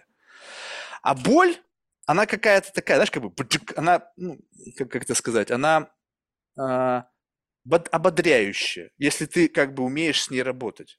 Так вот, Да, если бы человек тебя попросил, слушай, вот можешь абсолютно не модерировать сейчас вот эту ситуацию, ну как бы не сдерживать себя, как бы думая, что ты можешь причинить боль или там, что я потом буду с этим жить и там пойду к психологу, а просто вот как бы flow, вот stream of consciousness, вообще абсолютно неконтролируемый. Единственный модератор это твое... Супер, тогда вот так и дальше будем разговаривать. И вот вопрос в другом. Тогда, тогда о совести. Совесть, она тебя мучит и насколько она коррумпирована? Если прямо в твоей вот этой какой-то внутренней душевной организации из субличностей, там ты, там, не знаю, там, не знаю, там, любимая там подруга, ты там дочь, вот эти как бы, знаешь, роли. Есть коррупционер, который приходит к совести и говорит, Татьяна, да что ты гонишь? Ну, давай, ну, зарешаем это все. И он как бы договаривается с твоей совестью, и ты просыпаешься утром и говоришь, «Пф, вроде бы все нормально. Либо нет. У меня коррупционер работает плохо очень, я так скажу. Я, может, даже попросила бы кого-нибудь его это поучить, Подожди, подожди. Но не так хорошо, как мне бы хотелось. Мне кажется, иногда это очень полезно. Договариваться со своей совестью намного проще, чем у меня это получается. Вот опять же, да, во всем есть плюсы и минусы. Я не хочу здесь строить из себя святошу, это не так, конечно же. И... Но вот если брать людей, у которых проще идут некоторые моменты, да, проще идут разговоры с совестью, они проще относятся к каким-то таким этическим, возможно, вещам, у меня не так. И опять же, я несу от этого и плюсы, и минусы. И, ну, минусы тоже есть сложно договариваться с совестью. Меня она мучает, если что-то не очень хорошо. Слушай, у меня есть одна Я бы теория. хотела жить без совести, реально. Не, не без совести совсем не получится. Знаешь, это как бы опять, это Ну, будет ностальгия. Когда, а- когда однажды коррупционер договорился, то в следующие разы они дефолтны, но ты вспоминаешь, помню, раньше меня это беспокоило. Такой, «М». Вот, вот смотри, у меня есть теория, и с ней никто не согласен, и это абсолютно out of nothing, абсолютно не академично, но и как бы она очень не, не точно, но мне как будто бы, знаешь, вот такое ощущение, знаешь, бывает какое-то предчувствие, что где-то ты близок, не, в- не к, прав, как бы к правда где-то, и ты как бы на горизонте этой правды. Так вот, представь себе, что бизнес– это путешествие по какому-то, вот это, знаешь, такая башня, условно такая мировая mm-hmm. башня, там, не знаю, какое количество этажей. Ну, то есть кажется, что Илон Маск там на сотом этаже, но это всего лишь public knowledge, да, то есть мы не знаем, сколько денег там у этих а рамка там какие-то бабло, там, как хер его знает, сколько у них денег. Нигде никаких данных нету, там какие-то кози, миллиарды, там, профита, ну, то есть с ума сойти. Мы не знаем, сколько в ней этажей. Ну, скажем так, мы видим какие-то верхние этажи, которые репрезентированы определенными людьми, корпорациями, как бы они там живут там они рулят большими группами людей, денег и так далее. И ты начинаешь продвигаться из не то что, ну, как бы из сокольного этажа. Ну, в нашем с тобой случае. Кто-то сразу с 30-го mm-hmm. или 100 начал эту жизнь, да? И проживая, и как бы, но это, но нету прямого лифта с, с нулевого по сотый. Там есть elevator bank, знаешь, вот как в этих зданиях, там с первого по 20, с 20 там по 40 и так далее. И вот, скажем так, ты сейчас добралась там с первого по 20 этаж. Условно, я не знаю, как это выглядит, да? Сама выбери этаж. Ты выходишь, mm-hmm. и там ты не можешь сходу перейти в следующий лифт. Там сидит такой, знаешь, какой-нибудь там дорман, либо там администратор и говорит, так, Татьяна, здравствуйте, поздравляем вам, вот ваш приз, вы приехали на этот этаж, типа вот пройдите в зал ожидания, скоро вас пригласят на этаж выше. Но прежде чем вы туда поедете, вот вам документ, в котором вы должны нам кое-что отписать. Там совесть, человеколюбие, ну там какие-то вот такие штуки, потому что там дальше не проехать. И вот это как бы начинается вот такое ватокатание. Да нет, там наверху остаются людьми, человеколюбимыми, и там и все остальное, и там и совесть у всех гигантская. Я такой думаю, «А, как бы вы с этими людьми разговаривали, вот когда ты просишь их отключить модерацию и фильтры, вот когда вот человек тебе говорит, слушай, ты знаешь, У на нас самом с тобой деле... разный круг общения какой-то. Я, мне кажется... Так ты просто вот, в кругу лицемеров, тебя... может быть, общаешься, и они тебе мажут, знаешь, как я... будто такие мотиваторы, да это классно, мы там, знаешь, с горящим... Слушай, Нет, у меня глубокие отношения с э, частью людей. Мне кажется, опять, мы же с тобой дискутируем, да, мы не говорим о том, что вот э, теория, которую ты сказала, на 100% Я сразу же сказал, что она неправдива. How you feel, да? Да, вот я сказал так я, сразу. У меня другой филинг э, на эту тему. Я, наоборот, э, ощущение, что когда ты поднимаешься на верхние этажи, тебе говорят, э, ну, не, наверное, у тебя, возможно, два пути есть, да, либо ты продаешь свое человеколюбие там и прочую совесть, либо есть какая-то вторая башня, где ты, наоборот, обязан добавить больше осознанности, убрать свою вспыльчивость, там и прочее, прочее. Не-не-не, подожди, вспыльчивость такой. и осознанность, она никак не связана с человеколюбием. Эм, это ну, скиллы ну, возможно, как будто бы да. разного порядка. Ты должна... Действительно, там же Сейчас в этом объясню. договоре будет меня... это то же самое. Почему я говорю про вспыльчивость? У меня с бизнесом, с масштабом бизнеса пришло намного, просто в десятки, в сотни раз больше человеколюбия, чем было, потому что без него я не смогла бы перейти дальше. Объясню на конкретном примере. Э, и почему я сказала про вспыльчивость? Я очень вспыльчивая. 5-7 э, лет назад была просто, ну вообще, мне там э, я за секунду зажигалась, мочила людей всех вокруг, и я не понимала, как кто-то может по-другому. У нас же франчайзи партнеры, приходит партнер, и вот он, ну, мямля, тюфяк такой, не работает. Такой, да как, как вообще, что ты за дно, там, ну и прочее, и прочее. То есть у меня было такое отношение. Тот, кто не хочет зарабатывать бабки, все это не человек, понимаешь? У меня было такое отношение к людям. Потом э, там приходят первые партнеры, например, там у нас пятый или шестой партнер открыл э, школу в Омске, через две недели говорит, мне тяжело, я ухожу, и просто берет и сваливает. И у него трое маленьких детей. И у меня, ну то есть отношение к этому человеку у меня не как человек, вообще не, а еще и мужчина, да как так можно вообще? Ну то есть у меня абсолютно отвратительное было отношение к людям.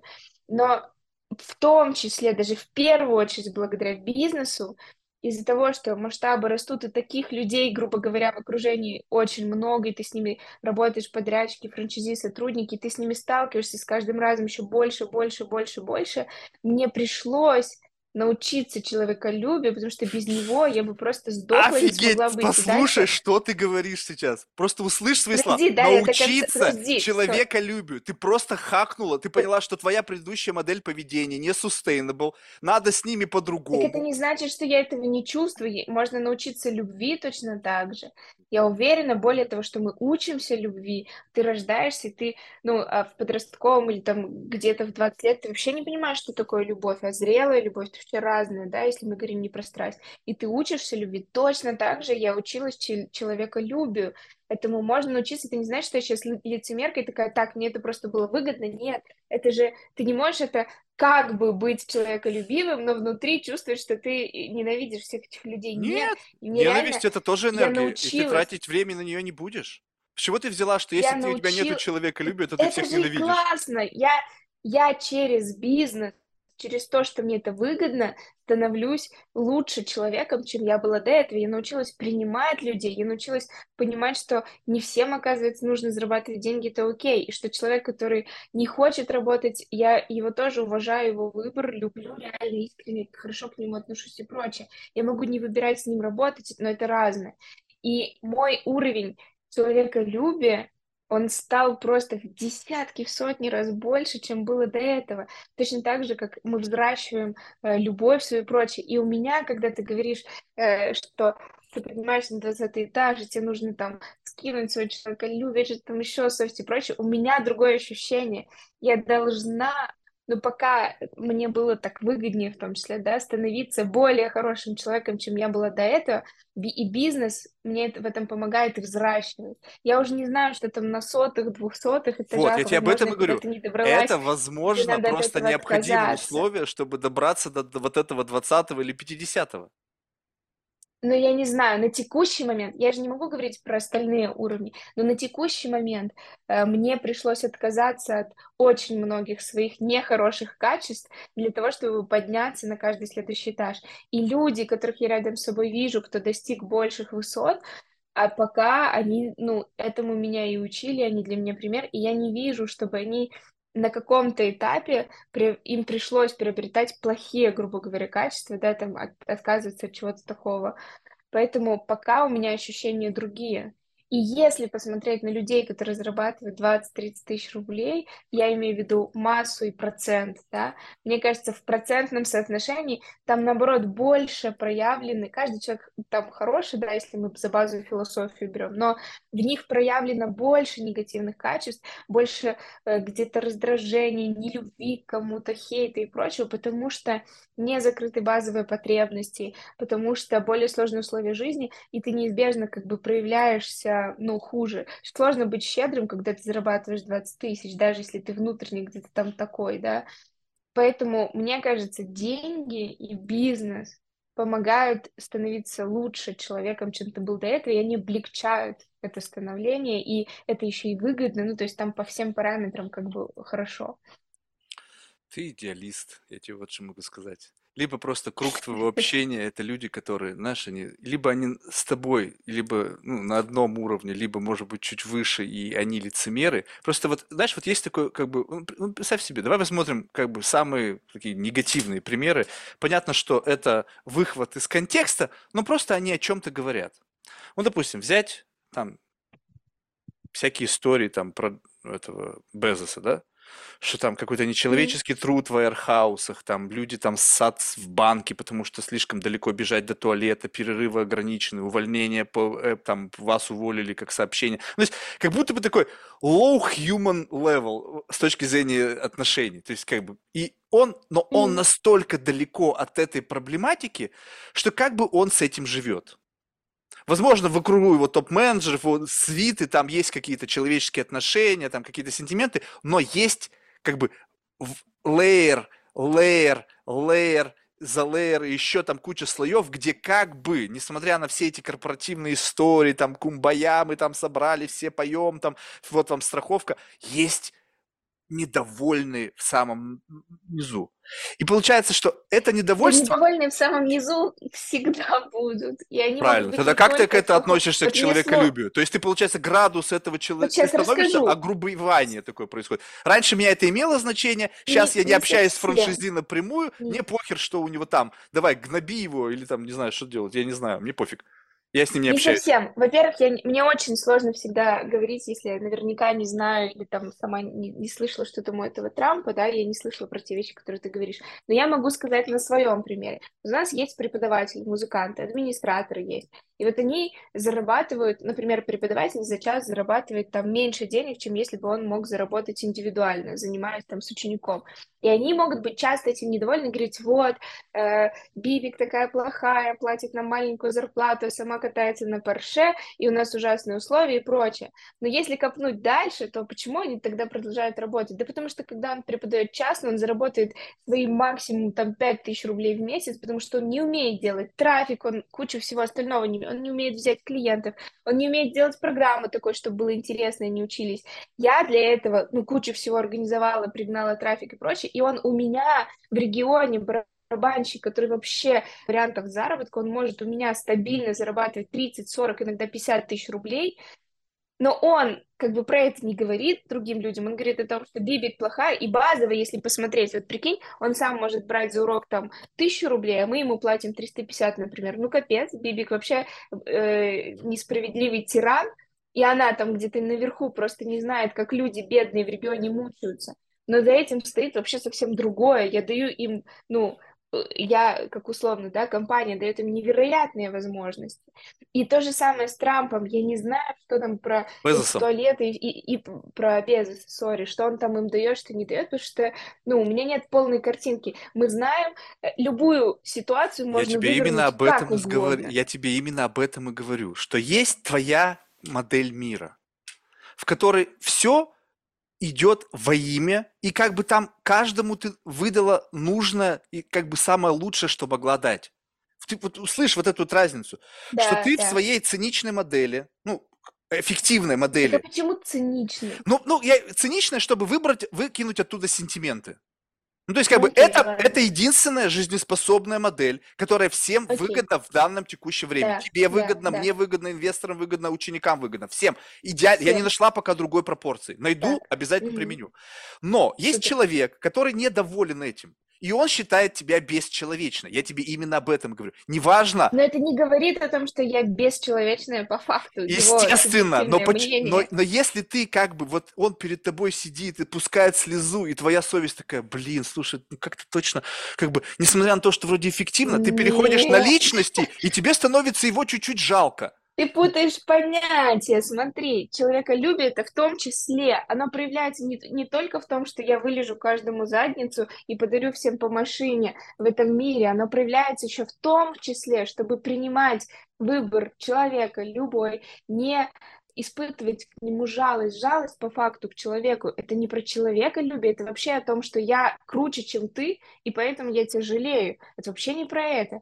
Это в том числе давать как бы столько денег, сколько человек сейчас соответствует. Не кормить просто так, я не знаю, всю толпу араву и говорить, слушай, что ты вот ты там бедный, несчастный, сам не можешь, давай я тебе помогу, накину еще денежек. Это вообще не про человеколюбие. Мы просто, ты, у меня есть ощущение, что ты как бы миксуешь понятия не связаны. Хорошо, Человеколюбие давай. это про другое. Давай И другой то, что пример. человек будет сидеть, плакать и говорить, мне не хватает, ну, как бы я могу э, посочувствовать, это другое. Я могу сказать, что смотри, у нас вот так, если ты хочешь больше заработать, ты можешь делать раз, два, три, четыре, пять, взять больше рисков, ответственности, даже в рамках компании расти. Если человек говорит, нет, так не хочу, просто ЗП подними, ну, сори. И это не про то, что я не люблю этого человека или отношусь к нему как-то плохо, или не сочувствую ему. Но жалость это не про то, чтобы любить людей. Хорошо. Я услышал тебя. Все, все, опять же, как бы, ну, опять же, демонстрирует некую такую, как бы, модель, которая либо работает, либо мы все расходимся, и у нас все разрушается. Теперь представь себе, вот вроде бы взять компанию Apple. Но вроде бы они постоянно говорят, каждая их повестка начинается с того, что мы самая там environment, там, сберегающая компания, мы там любим всех, мы там, в общем, все делаем для diversity, там чуть ли не всех целуем в щечки, как бы, то есть все супер. Но, несмотря на это, они, как и многие другие, являются покупателями кобальта. который по сей день добывается в Конго, одном из крупнейших месторождений Конго, рабским трудом, где люди зарабатывают 1 или 2 доллара в день. Работают дети. А у них есть возможность э, кобальт э, покупать где-то в другом месте, где не рабским трудом? Они могут изменить модель производства. У них гигант, у них капитализация Apple и всех потребителей, они могли там со, хотя бы маски ну, сделать. Ну, давай тогда Apple может со всеми своими ресурсами сделать каждого не голодающим, сделать так, чтобы в мире голод пропал. Человека Под, тоже подожди, у любой стоп, стоп, компании стоп, стоп, стоп, стоп, стоп, тормози, тормози. Не-не-не. Э, фокусы ресурсов. Не, у них охренительный конкурс фокусы ресурсов. У них, они говорят о том, что они friendly environment, friendly to people, но в цепочке, это не они, это не Apple. Мы тут вообще взятки гладкие. Кто-то там supply chain из тысячи человек до нас а приносят нам кобальт. Самим, самим сделать месторождение кобальта? Нет, Какой почему? выход? Ну, вот ты хотя... на... что на месте Apple подожди, делать? Подожди, смотри, очень все просто. Сейчас я, мне похер. Я, если бы был главой Apple, я бы делал бы то же самое. Но я не вешаю на себя ярлык, что я человек любит. Да мне похуй. Нет, а ты скажи, что им, что им делать? Какой ну, это не мой совет, это вот как раз человек, который написал эту книгу Cobalt Red, там, the, How the Blood of the Congo Powers Our Life. Офигительная книжка. Вот, но смысл в том, он сказал, ну, хотя бы, хотя бы сделать зарплату не 2-3 доллара, а хотя бы 10. И хотя бы дать маски, хотя бы дать обувь, которая ерунду стоит. Никто же не говорит о том, что сделать какое-то производство, как Apple, там чистый, все классно, машины работают, люди отдыхают. Никто об этом не говорит. Но нисколько не происходит изменения градуса, потому что всем выгодно. Выгодно, и как мне... один... Подожди, это их месторождение или нет?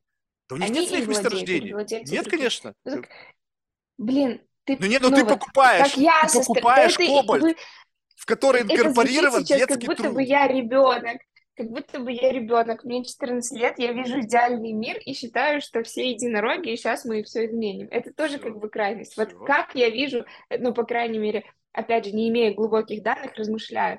Если это чужая компания, и я компания Apple. И даже если я приду, скажу, давайте там как-то что-то менять, мы больше денег готовы заплатить, то кому мне платить? Напрямую рабочим? Это вообще невозможно, потому что это не мой бизнес. Если я заплачу просто в компанию, я не могу быть уверен, что дальше заплатит нет мой, это миллион других деталей. И это только вот, знаешь, базовый вообще супер поверхностный взгляд. В книге про Ван Гога, про э, его биографию, тоже очень классно про месторождение рассказывалось, почему, ну, то есть тоже рабский труд, там все плохо и так далее, и он пытался изменить, и было, ну, миллион вещей, когда ты читаешь и понимаешь, что, блин, ну реально, а, а как изменить? Ну, то есть не так просто. Понятно, что постепенно, наверное, можно к этому прийти, но мыслить и смотреть, вот когда смотришь поверхностно, если смотреть поверхностно на наших преподавателей, да что это Бибик не может просто преподу на 500 рублей больше платить, но не покатается на своем Порше. Ну так не работает в этом мире, потому что, чтобы зарабатывать больше, ну, короче, дальше идет я... настолько большая цепочка. То есть, и я предполагаю, что если при добыче кобальта платить 10 евро, а не 1 доллар то просто все схлопнется, и компания Apple в том числе. Я сейчас очень грубо говорю, да, но такая вероятность есть, потому что мы очень многого не знаем. И поэтому и... как бы люди принимают решение закрыть глаза на какие-то вещи. Я тебе об этом и говорю. Я сейчас же не, я, я не на стороне добра, ты не подумай. Я тебе просто говорю, я тебе именно я об этом чувствую. Знаю. Я уже поняла, что ты циник. Я тебе именно говорю с позиции того, что это твоя, как бы вот грань твоего восприятия. Мне лучше об этом не знать когда я это знаю, я могу как бы, блин, мне херово, когда вопрос такой, наверное, задают Тиму Куку, наверное, он как бы там у него пиарщики придумали, какой он ответ дает, мы там помогаем, какой-то bullshit. Там вот фотографии, люди там тук-тук-тук с утра до вечера молоточками, матери с детьми в сзади, как в рюкзаках, грудными, там токсичная, ну, то есть жесть. И это существует прямо вот здесь у нас. У нас все, особенно эти social justice warrior, которые мы там боремся за, там, за права человека, и они пишут свои тексты с мобильных телефонов, в котором кобальт получается рабским трудом. Ну, то есть как бы вообще бред собачий. То есть, но если я выбираю... Не могу, бы, да. Если я выбираю говори, говори.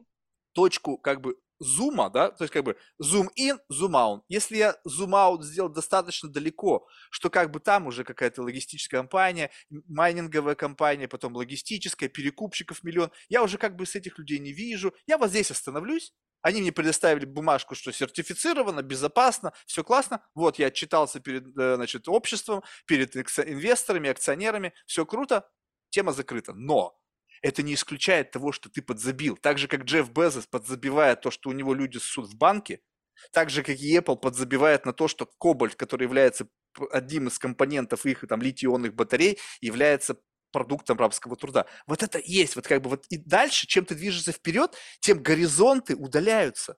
Теперь уже не важно, что Я происходит думаю, с должны франшизи. быть грани все-таки ответственности, э, потому что так можно сказать, что в целом и я, и ты мы подзабиваем на то, что дети в Африке голодают. Я Значит забиваю сто не... процентов, я это не скрываю. Но значит, значит ли это, что мы не любим людей? Ну, взять ответственность за весь мир, это тоже булшит. Если Apple, понимаешь, мы хейтим такие, Apple там где-то кобальт, не у кого-то там через я не пятое, хейтил, я просто десятое, подсветил ну, один из люди, давай, элементов. о- окей, да, люди говорят о том, что Apple херовая, потому что они где-то там забивают на то, что кобальт добывают детским рабским трудом.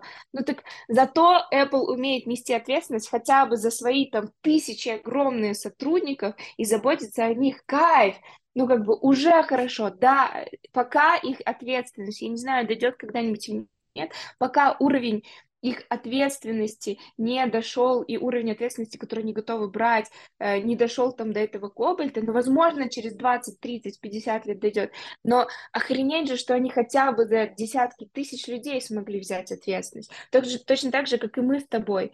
И значит ли это, что они не любят людей, или они не там friendly, они не создают environment? Да создают. Просто, опять же, понимаешь, люди ненасытны допустим, они с Кобальтом все сделают и начнут платить много денег, что дальше люди скажут? Да Apple такой херовый, люди в Африке голодают, они Немного этим не делают денег, а не платить видят. ровно столько, сколько это стоит. Ты что считаешь реально? Работать на э, майнинге стоит 2 доллара в день? А кто определяет, сколько это стоит? Кто говорит, что это стоит столько?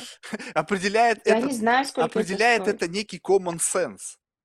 Но есть Да некое как бы нет, ну поним- я не представление знаю, о... сколько это стоит. Но, ну, знаешь, вот давай говорить Не о dignity. Тогда Вот бы не было этого рынка и труда. Зачем люди тогда там работают? Пусть не у работают них там. нету шансов.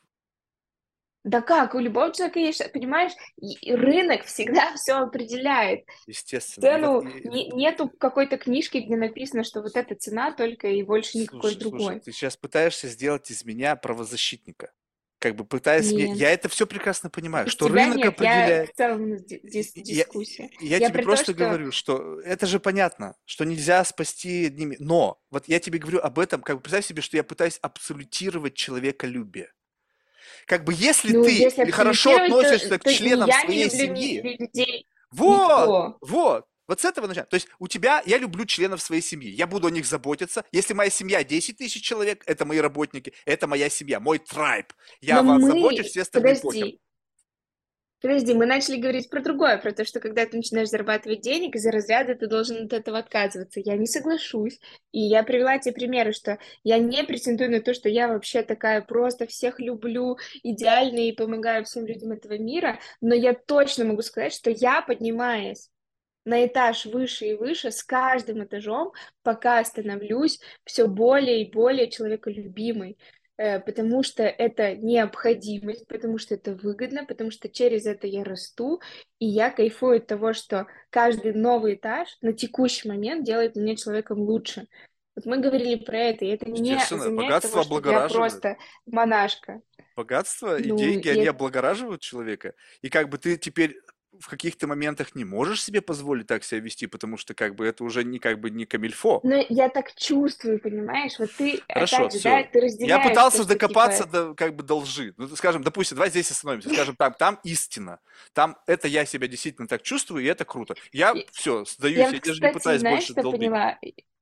Я забываю, что у нас вообще подкаст, а твоим Это самое слушателям это важное. интересно слушать вот Мне вообще похер на все. слушателей, ты не понимаешь? Мне вообще срать не хотел. А, понятно. Э, Я разговариваю сейчас только с тобой, понимаешь? Вот и как бы и в этом-то вся идея заключается, что ты забываешь, что кто-то слушает. Потому что если ты начинаешь Интересно. думать о том, что кто-то слушает, ты начинаешь опять фронтмена включать. В этот момент сейчас был какой-то разговор с нутром твоим, понимаешь? Вот это, которое забыло о том, что это подкаст. И в этот момент ты начинаешь как бы... Дальше можно было продолжать эту погоню, да, вот за поисками каких-то ведьм там Мгм. внутри живущих. Но нет смысла, потому что вроде бы как бы, ну, вот в этом уровне мне достаточно. То есть, э, как в сухом остатке. Окей. Ты сейчас растешь, ты поняла некую... Видишь, ты просто честно говоришь, комбинацию, что там есть выгода. Для меня всегда наличие выгоды Да. это всегда как бы честность. Потому что если ты просто я человеколюбивый такой, как бы я расту. Нет, там есть выгода определенная, потому что так правильнее. Потому что люди, почему люди создают миссии? Почему люди пытаются создавать хороший рабочий environment? Потому что когда люди недовольны, они более привередливы. Они более требовательны, им больше надо, а им и так херово, да еще их условия херовые, они злее, они хуже работают. Абсолютно логично. Цинизм в его верхнем проявлении. Давайте сделаем так. А как я пытаюсь жить? Отшелушить все ненужное, оставить только то, что необходимо, и двигаться дальше. Но вот это вот как бы отшелушивание ненужного, мне кажется, и как бы и на лон ран, я не думаю, что это с тобой может произойти, я не как бы прогнозирую это, но есть определенный, как бы, знаешь, вот это вот разрыв, когда там поднимаешься на этаж, на этаж ты как бы становишься лучше, лучше, лучше, но есть момент, когда объем, вот прямо вот скейл того, чем ты управляешь, он как бы, как, как, ну, как это, не знаю, как отрываться от земной гравитации. Какое количество энергии требуется Да, ракете, ты понимаю. потом бам, все. И дальше уже как будто бы другие э, расстояния, другие горизонты, уже другая физика. Ну, условно, какие-то там сохраняются. Я имею в виду, что как будто бы модель поведения меняется. И ты в этот же момент, шаг за шагом, ты как бы переходишь градиентно. Вот просто уже в другую тему. Вот как у тебя сохраняются связи? Скажем так, у тебя растет твое, твой бизнес, твое благосостояние, твое интеллектуальное, ментальное, лю- любое развитие, и ты как бы находишь новые интересы в кругу новых людей. Но тащишь ли ты за собой Мгм. тех, с кем ты общалась, ну, скажем так, очень давно? Вот это такой как бы мост, такой как бы жгут, соединяющий твое прошлое и твой прошлый контекст, и твое настоящее. Я точно никого не тащу. Есть люди просто, которые также, ну, развиваются, куда-то растут в мою сторону, да, в нога в, я нога в ногу, либо позади. Ну, вот нога в ногу. Те, кто идут, мы идем вместе. Окей. Если кто-то в жестком отрыве, то, конечно, я не могу сказать, что я прерываю связь, она автоматически прерывается, потому что просто не о чем разговаривать, нет общих интересов. Я, если честно, не страдаю по этому поводу, никогда не страдала Это и не понятно. понимаю этих.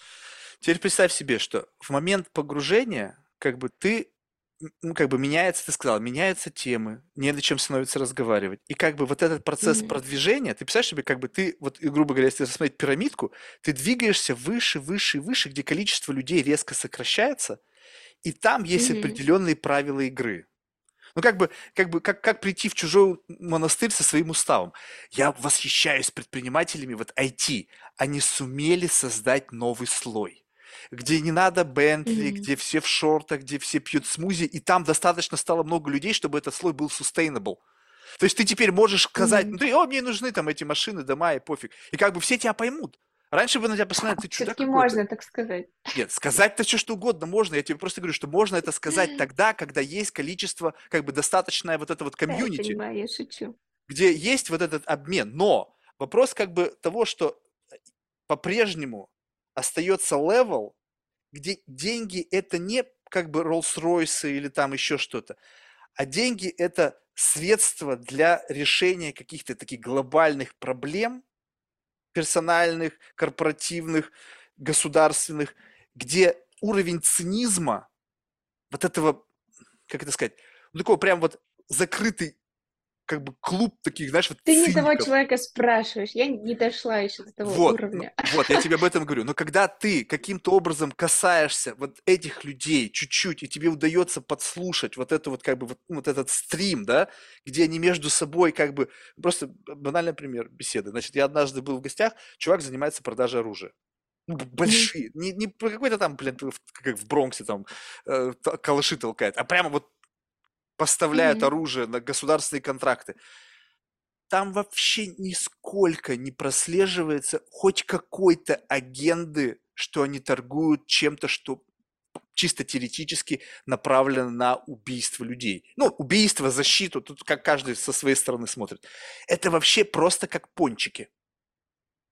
То есть как бы вот, вот все там не существует. Мы делаем бизнес. И бам, подбегают дети его. Девочки такие даже белокурые, вот ну, симпатяшки. Он с ними обнимается, папа любит, все классно.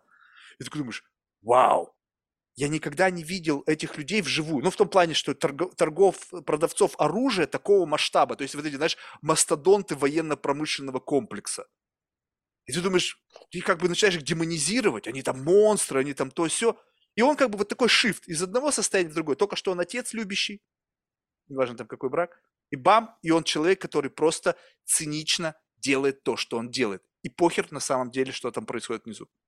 Но для меня это не связано с деньгами, потому что человек, который продал одно оружие, никак не отличается в моей картине мира от человека, который продает там тонны оружия базовое. Сейчас договорю мысль. И есть, это как, знаешь, разные пирамиды. Вот есть люди, которые продавал один калаш, потом 5-10, потом все оружие условно, и в их картине мира это в целом нормально. Точно так же, как и убийца просто. Вот человек на улице бедный, да, сегодня убил человека и сел в тюрьму, он тоже условно ничем особо не отличается. Просто у них такая этика у них такая как бы картина мира, что нормально, что ненормально. У меня другая, и предприниматели, с которыми я общаюсь, у них тоже другая. Вот, но есть много богатых людей, для которых, я уверена, продажа оружия ни за какие деньги не была бы нормальной э, они просто, ну, как бы по-другому. Это значит, что поднимаясь на какой-то этаж, такого настолько выбора циничного там у них не было. И опять же, я не знаю, что там будет дальше, но пока, мне кажется, что это еще зависит от других факторов. Какую там нишу ты выбираешь, какая у тебя изначально этика, ценности, что у тебя там внутри.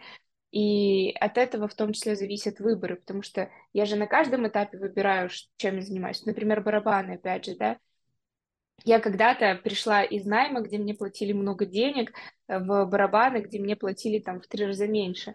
Э, и э, перспектив было в сотни раз меньше, окружение было хуже и прочее.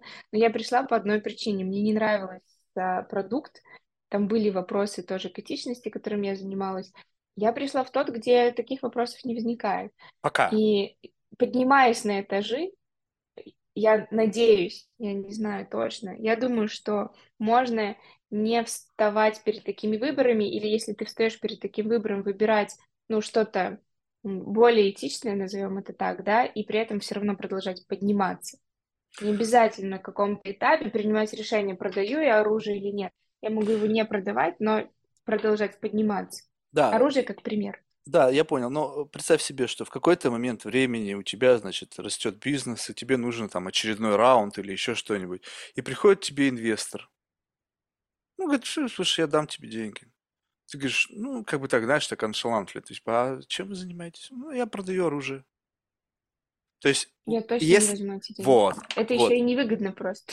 вот. Получается так. Если, окей, если, допустим, вопрос выгоды не стоит, потому что военно-промышленный комплекс, который в Америке, там, не знаю, что-то какие-то трилли... триллионы долларов, там все едят. Даже те, кто занимается зеленой повесткой, там они откусывают кусочек от этого пирога. Как бы он един. То есть, несмотря на то, что вы ты представила себе такой круг людей, которые как бы движимы великим, ну, каким-то таким сильным моральным императивом, не делают ничего плохого в своем каком-то вот бабле, но этот бабл – часть большого мира, в котором есть другие, как бы, ну, вот люди с другим представлением, что такое хорошо, что такое плохо, и на определенном уровне в силу ограничения количества людей на этом этаже они начинают пересекаться. Посмотри на Цукерберга. Парень вообще явно создавал что-то, какой-то сайт знакомств, просто, блин, телки не давали. Я не знаю, какие у него мотивации, я сейчас выдумал. Но в какой-то момент времени, вот он уже сидит в Сенате, вот у него отношения с ФБР, с ЦРУ, у него это. Сколько он там сделок с совестью заключил? Понятия не имею. И как бы получается так, что иногда продвижение... Тоже, хочется верить, что немного. Но давай так, э, смотри, вот на текущий момент ты знаешь, что есть понятие чистые деньги и нет, да, это деньги э, в, Не до конца всегда ты знаешь, не всегда ты знаешь. Иногда уже Конечно, эти деньги как средство отмывания. Знать. Посмотри на Майами, оно выстроено на деньги наркокартелей. Конечно, ты не можешь знать наверняка, но когда ты привлекаешь, питчишь и делаешь раунд, ты смотришь на то, кто тебе дает деньги. Ну, и это частая история, когда могут отказаться от денег, потому что они как бы грязные. Э, если очень грубо. Поэтому на текущем своем уровне развития я тебе отвечу, что я откажусь от грязных денег. Э, деньги, заработанные оружием, для меня тоже грязные. Что будет через 10 лет, узнав, во-первых, я стану другой, во-вторых, я узнаю какие-то новые вводные данные. Э, мы говорили про то, что ничего не бывает черным и белым. Я не могу тебе на 100% сказать, что точно нет. Мне хочется верить, что я буду тем человеком, ну, который будет делать какие-то правильные выборы, э, и все будет окей. Но я не хочу себе делать какой-то там святош или точно, знаешь, этот максимализм подростковый, что я никогда в жизни, никогда, еще, знаешь, есть такое в жизни правило, что как только я говорю никогда в жизни, со мной это почти сразу происходит. Поэтому я не буду зарекаться. Просто, знаешь, вот пусть это такое, знаешь, будет как бы, знаешь, вот как бы есть такие засечки, как бы, не знаю, как вот в игре сохранить стейт, как бы, я, правда, не игрок, сейчас говорю вообще out, out of my ass. Ну, как бы, знаешь, вот можно в памяти поставить такой как бы чекмарк. Тук. Вот когда да, придет момент да, времени да, да. заключать сделку с совестью, вспомни этот разговор и сказать, блядь, вот этот Марк, а, какого хера он вообще мне это привнес, мою заморочку в эту жизнь? Потому что э, это, это, знаешь, это дико звучит, э, кажется. И ты, ты совершенно права, что как бы в этом во всем есть такое переплетение а, несмотря на то, что мы все пытаемся как бы быть лучше, это же очевидно, ну как бы глупо стараться быть mm-hmm. хуже. Ну то есть, ну это как бы контрпродуктивно. Mm-hmm. Ну так даже я со своей какой-то приматом внутри живущим стараюсь все равно как-то быть лучше. Ну то есть как-то, не знаю, для своего, в своем mm-hmm. представлении о том, что значит улучшение, да. Вот как бы деградировать намеренно, это, конечно, странная тема. Я думаю, что это какое-то уже ментальное заболевание. Mm-hmm. Но как бы ты смотришь, как меняется твоя жизнь, как меняются обстоятельства твоей жизни, как меняется окружение, бытовой комфорт, их проблематики, мы уже об этом сегодня говорили. И ты как бы понимаешь, что как бы ты перенимаешь как будто бы вот это вот... Ну, то есть ты приходишь новенький такой, фрешмен, знаешь, это же всегда заметно. Раз, вот ты как-то сказал, вот я первый раз там private джете, вот я первый раз там в Мишленовском ресторане, ты везде как бы новичок, и как бы у тебя что-то, потом ты там завсегдатый, и как бы ты перенимаешь эти правила игры, и вместе с правилами игры ты принимаешь и как бы контекст. И в этом контексте Конечно, есть свое понимание сам. понятия хорошо и плохо. И для Оно... тебя новая норма, да, и новое хорошо и плохо. Я понимаю, о чем ты говоришь, поэтому и говорю, я не буду зарекаться, из текущего своего состояния, из того, что я вижу, в том числе в своем окружении, мне хочется верить, что это можно сохранить, и не будет такого, что через 10 лет мы с тобой разговариваем, и такая, ну вот, все, как бы, а что такого в оружии? Все нормально, ну подумаешь, убивают ну, окей, ну, ну, ну, ты просто скажешь, ну я, я оружие, деньги не взяла, но я взяла у Pfizer. Да как бы, смотри, Марк, видишь, тут же несколько layer ов. Ну да, там люди иногда гибнут. Pfizer там одна из самых крупнейших компаний по количеству fine, заплативших за гибель людей. Ну, как бы там, в общем-то, их идея это благая, а то, что там side-эффекты люди умирают, ну, как бы бывает. Опс! То есть вот это вот как бы градус как бы принятия. Вот это, знаешь, как бы очень... Есть вот, я тебе клянусь, бывают на подкасте люди, где ты чувствуешь у них их этика, ну, как бы, знаешь, это просто что-то, что хочется восхищаться. Она не просто какая вот, как у меня, знаешь, вот эта такая проститутка внутренняя, как совесть, знаешь, как она такая какая-то, как... она как бетонная стена, и ты в нее врезаешься на полном ходу, и как бы, вот как картины показывают, как кар-крэш, да, вот бам! Говоришь, вау! Но иногда бывает, и я перегибаю палку в силу того, что я, может быть, не имею этих тормозов, что ты как бы даешь людям показать обратную сторону вот это отсутствие вот этой этической компоненты, и им становится больно от того, что как бы есть такие, как я, которые как бы не видят вот этой стены, да, как бы, которые проносятся вот на скорости, и как бы их остановить может, наверное, только смерть. И как бы, ну или там закон там или еще что-то. Вот.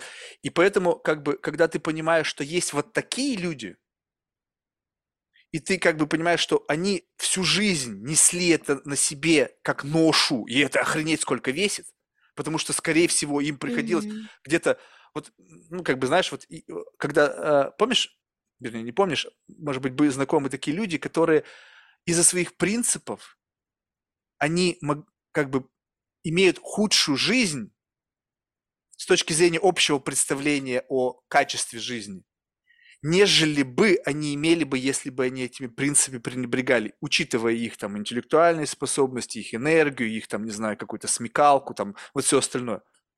И ты на них смотришь и говоришь, офигеть. Обычно только краткосрочно. Ну ладно, это тоже долгая просто дискуссия. Краткосрочно? Ну, я вот видел людей, которым за 70. Ну, они до сих пор так, и видно, ну, что... а что значит лучшую жизнь? Вот смотри. С точки зрения же, представления, да, бытового вот понятия. этого представления, да, но я имею в виду, что как бы никто... Ну, то есть, ну если мыслить плоско, то возможно, да. Но просто все же не меряется в любом случае только деньгами, как бы это ни звучало, особенно когда... Меряется комфортом. ну так, заработать мне 100 миллионов или заработать мне 200, но при этом кого-нибудь замочить. Ну, я вот как бы, не, не. и будет ли сильно отличаться комфорт. жизнь со 100 миллионами или 200? Комфорт, общее понятие комфорта, которое включает в себя наличие средств для поддержания бытового уровня комфорта, эмоционального комфорта. Вообще, в принципе, как бы такое понятие широкое комфорта. Мне комфортно здесь. Вау! Я здесь задержусь. Вот здесь я чувствую, что mm-hmm. именно вот тут мой текущий светспот. Я вижу там лучше, но это сопряжено с увеличением рисков, ответственности. Я не буду чувствовать себя так комфортно. Да, понимаю. Вот. И поэтому... Ты вкусно сказал «вау». Можно вырезать просто и где-нибудь это вставлять. Потому что я это чувствую, понимаешь? Вот я живу, я ищу эти ощущения. И когда ты теперь знаешь, как это чувствуется, вот это вот способно передать это, чтобы для другого это было вкусно, но это может почувствовать только человек, который сам однажды вкусил комфорт. Это невозможно передать mm-hmm. тому, кто никогда его не испытывал, потому что они не понимают, о чем идет речь. Как бы вы, э, посмотри на всех этих мотиваторов. Выйти из зоны комфорта. Я говорю, слушай, чувак, а ты вообще там был? В этом комфорте, чтобы из него выходить. Ты побудь сначала, тебе не захочется его покидать. Татьяна, слушай, ну спасибо большое. Честно скажу, знаешь, вот это, все мои какие-то вялые попытки вывести наружу твою темную сторону, они оказались безуспешными. Либо ты тренированная. Я могу сама там... рассказать. Ну, э, кстати, да, вот давай в последнее самое. Да нет, ну... Скажи да, что-то такое, знаешь, вот, допустим, вот то, что ты делаешь постоянно и будешь делать всегда, потому что тебе это нравится, но в среднем по больнице люди это не одобряют. какое, какие у тебя классные вопросы. Мне не хочется говорить какую-то ванильную штуку, а вот прям злой какой-то, где я злодей делаю, люди на, не одобряют, у меня такого нет. Не, ну скажи, как есть, не выдумывай. Просто вот я это делаю, но в среднем по больнице люди не одобряют. Ну, вот я тебе честно скажу, я много просто обратки на это слышу, это очень банально, но как есть. Это мой э, рабочий вайб, трудоголизм, то, насколько я... Просто я, хотел это сказать, я... только не говори, что ты трудоголик. И ну, это, это часто слышащаяся штука. Так. Понимаешь? Это ну, часто ну, слышащая есть... штука. Меня осуждают за мой календарь. Вот я недавно выставляла в Инстаграме календарь, у меня на одну картинку не поместилось там на все, и там время расписано было с 8 утра до 24.00 а зачем без ты это единого... Сделала? Перерыва. Ну, я веду социальные сети, и в целом, ну, как бы Не, ну окей, но у этого я... же был какой-то intention, то есть вот ты этим да, что-то слушай, хотела так сказать. можно каждую сто... Да нет, каждую сторис так можно разбирать. Конечно, я что-то хотела этим сказать, но не то, что я или молодец, или наоборот осудить, или еще что-то. Я знала, что на это будет реакция, я знала, что людям интересно, они все время спрашивают. А, а то есть ты просто что-то сделала ради какой-то реакции? Да, да, и это была тоже дискуссия определенная в Инстаграме. И я знаю, что и многие, правда, осуждают, типа, нет, э, или нужен баланс, или так нельзя, или, да, и, ну, там и миллион других вещей. Могут осуждать близкие часто, могут быть против близкие, но я не знаю, буду ли это делать всегда, но это то, где я сталкиваюсь всегда с сопротивлением. И вот, наверное, знаешь, второе, вторую тебе вытащу часть, э, менее банальную, это мое прогибание этого мира во многих аспектах в плане я не слышу слова «нет». Вот это есть во мне черта, и это точно про злодейство в какой-то степени. Я, если мне, ну, чего-то хочу, и мне говорят «нет», я реально как будто бы его не слышу. То есть mm. я продолжаю диалог, я продолжаю разговаривать, настаивать. У меня, ну, все мои сотрудники, все мои ассистенты знают, что нет невозможного, нет слова «нет».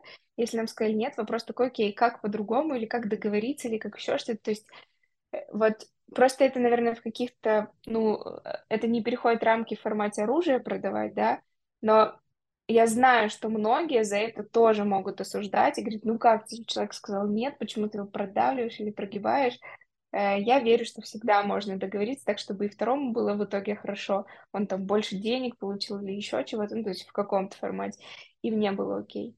Вот это то, что я делала всегда, наверное, буду делать всегда, и то, из-за чего мне интересно. не очень комфортно в Европе и в Америке. Потому что это там очень интересно. нет более твердые, и приходится, ну, прям изворачиваться. Мышцу прокачивать. Слушай, ну вот это здорово. Да. Но, но вот э, как бы, э, если как бы пойти на шаг вглубь этого, что когда mm-hmm. ты добиваешься своей цели, ну, как бы условно, пусть даже самыми этичными способами, сейчас не говорим о том, что ты просто ломаешь всех через да. коленку, ну и, и такое, наверное, бывает, вот, но один раз, второй раз, третий раз, ты чувствуешь себе как бы такую мощь, что ты как бы локомотив, Я в целом который... чувствую в себе мощь. Я тебе так скажу.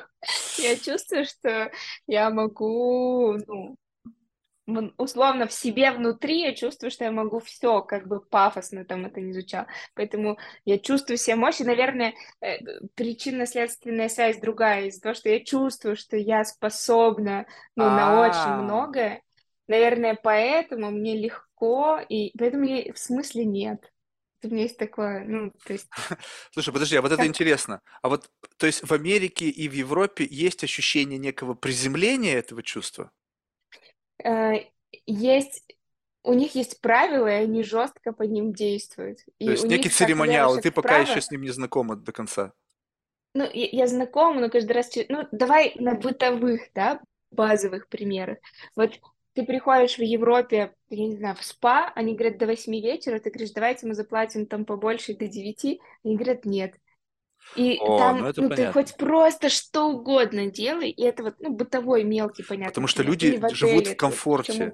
У них забота заканчивается. Это, это, знаешь, вот это вот российская... Да. О, это офигительная тема. Она для другого подкаста, но если брифли. Это вот когда... Знаешь, я живу уже 16 лет в Америке. И когда я вижу ребят, приезжающих с деньгами, которые привыкли, что за деньги решается все. Ну, как бы абсолютно все можно зарешать. Салон работает до 8, ребята, блин, вот вам, он работает до утра. Окей. Да, как бы. да. И люди, либо голод, либо люди, что каждый раз, как бы, деньги, возможно, последние. Знаешь, вот это какое-то чувство травмированности, которое там позволяет как-то вот этими сентиментами рулить. Приезжают ребята с большими деньгами, я хочу вот это. Ему говорят, м-м, не продается. Он говорит, что значит не продается? А если столько? Не продается. А если столько? Не продается. И у них как бы яички, как бы до размера горошинок сжимаются. Я понимаю, да, почему да, люди не так любят эмигрировать в Америку, ну вот с большими деньгами. Они выбирают там, не знаю, какие-то Монако, там, смотришь, особенно сейчас вот волна эмиграции там в, в Дубай, где как бы деньги все еще рулят вот как бы там вот этот кичизм, вот эта вот вся как бы такая красивая, богатая жизнь, она как бы там некой норме. Там, где деньги на Манхэттене есть, блин, у каждой собаки, ты уже там не сможешь так на людей давить.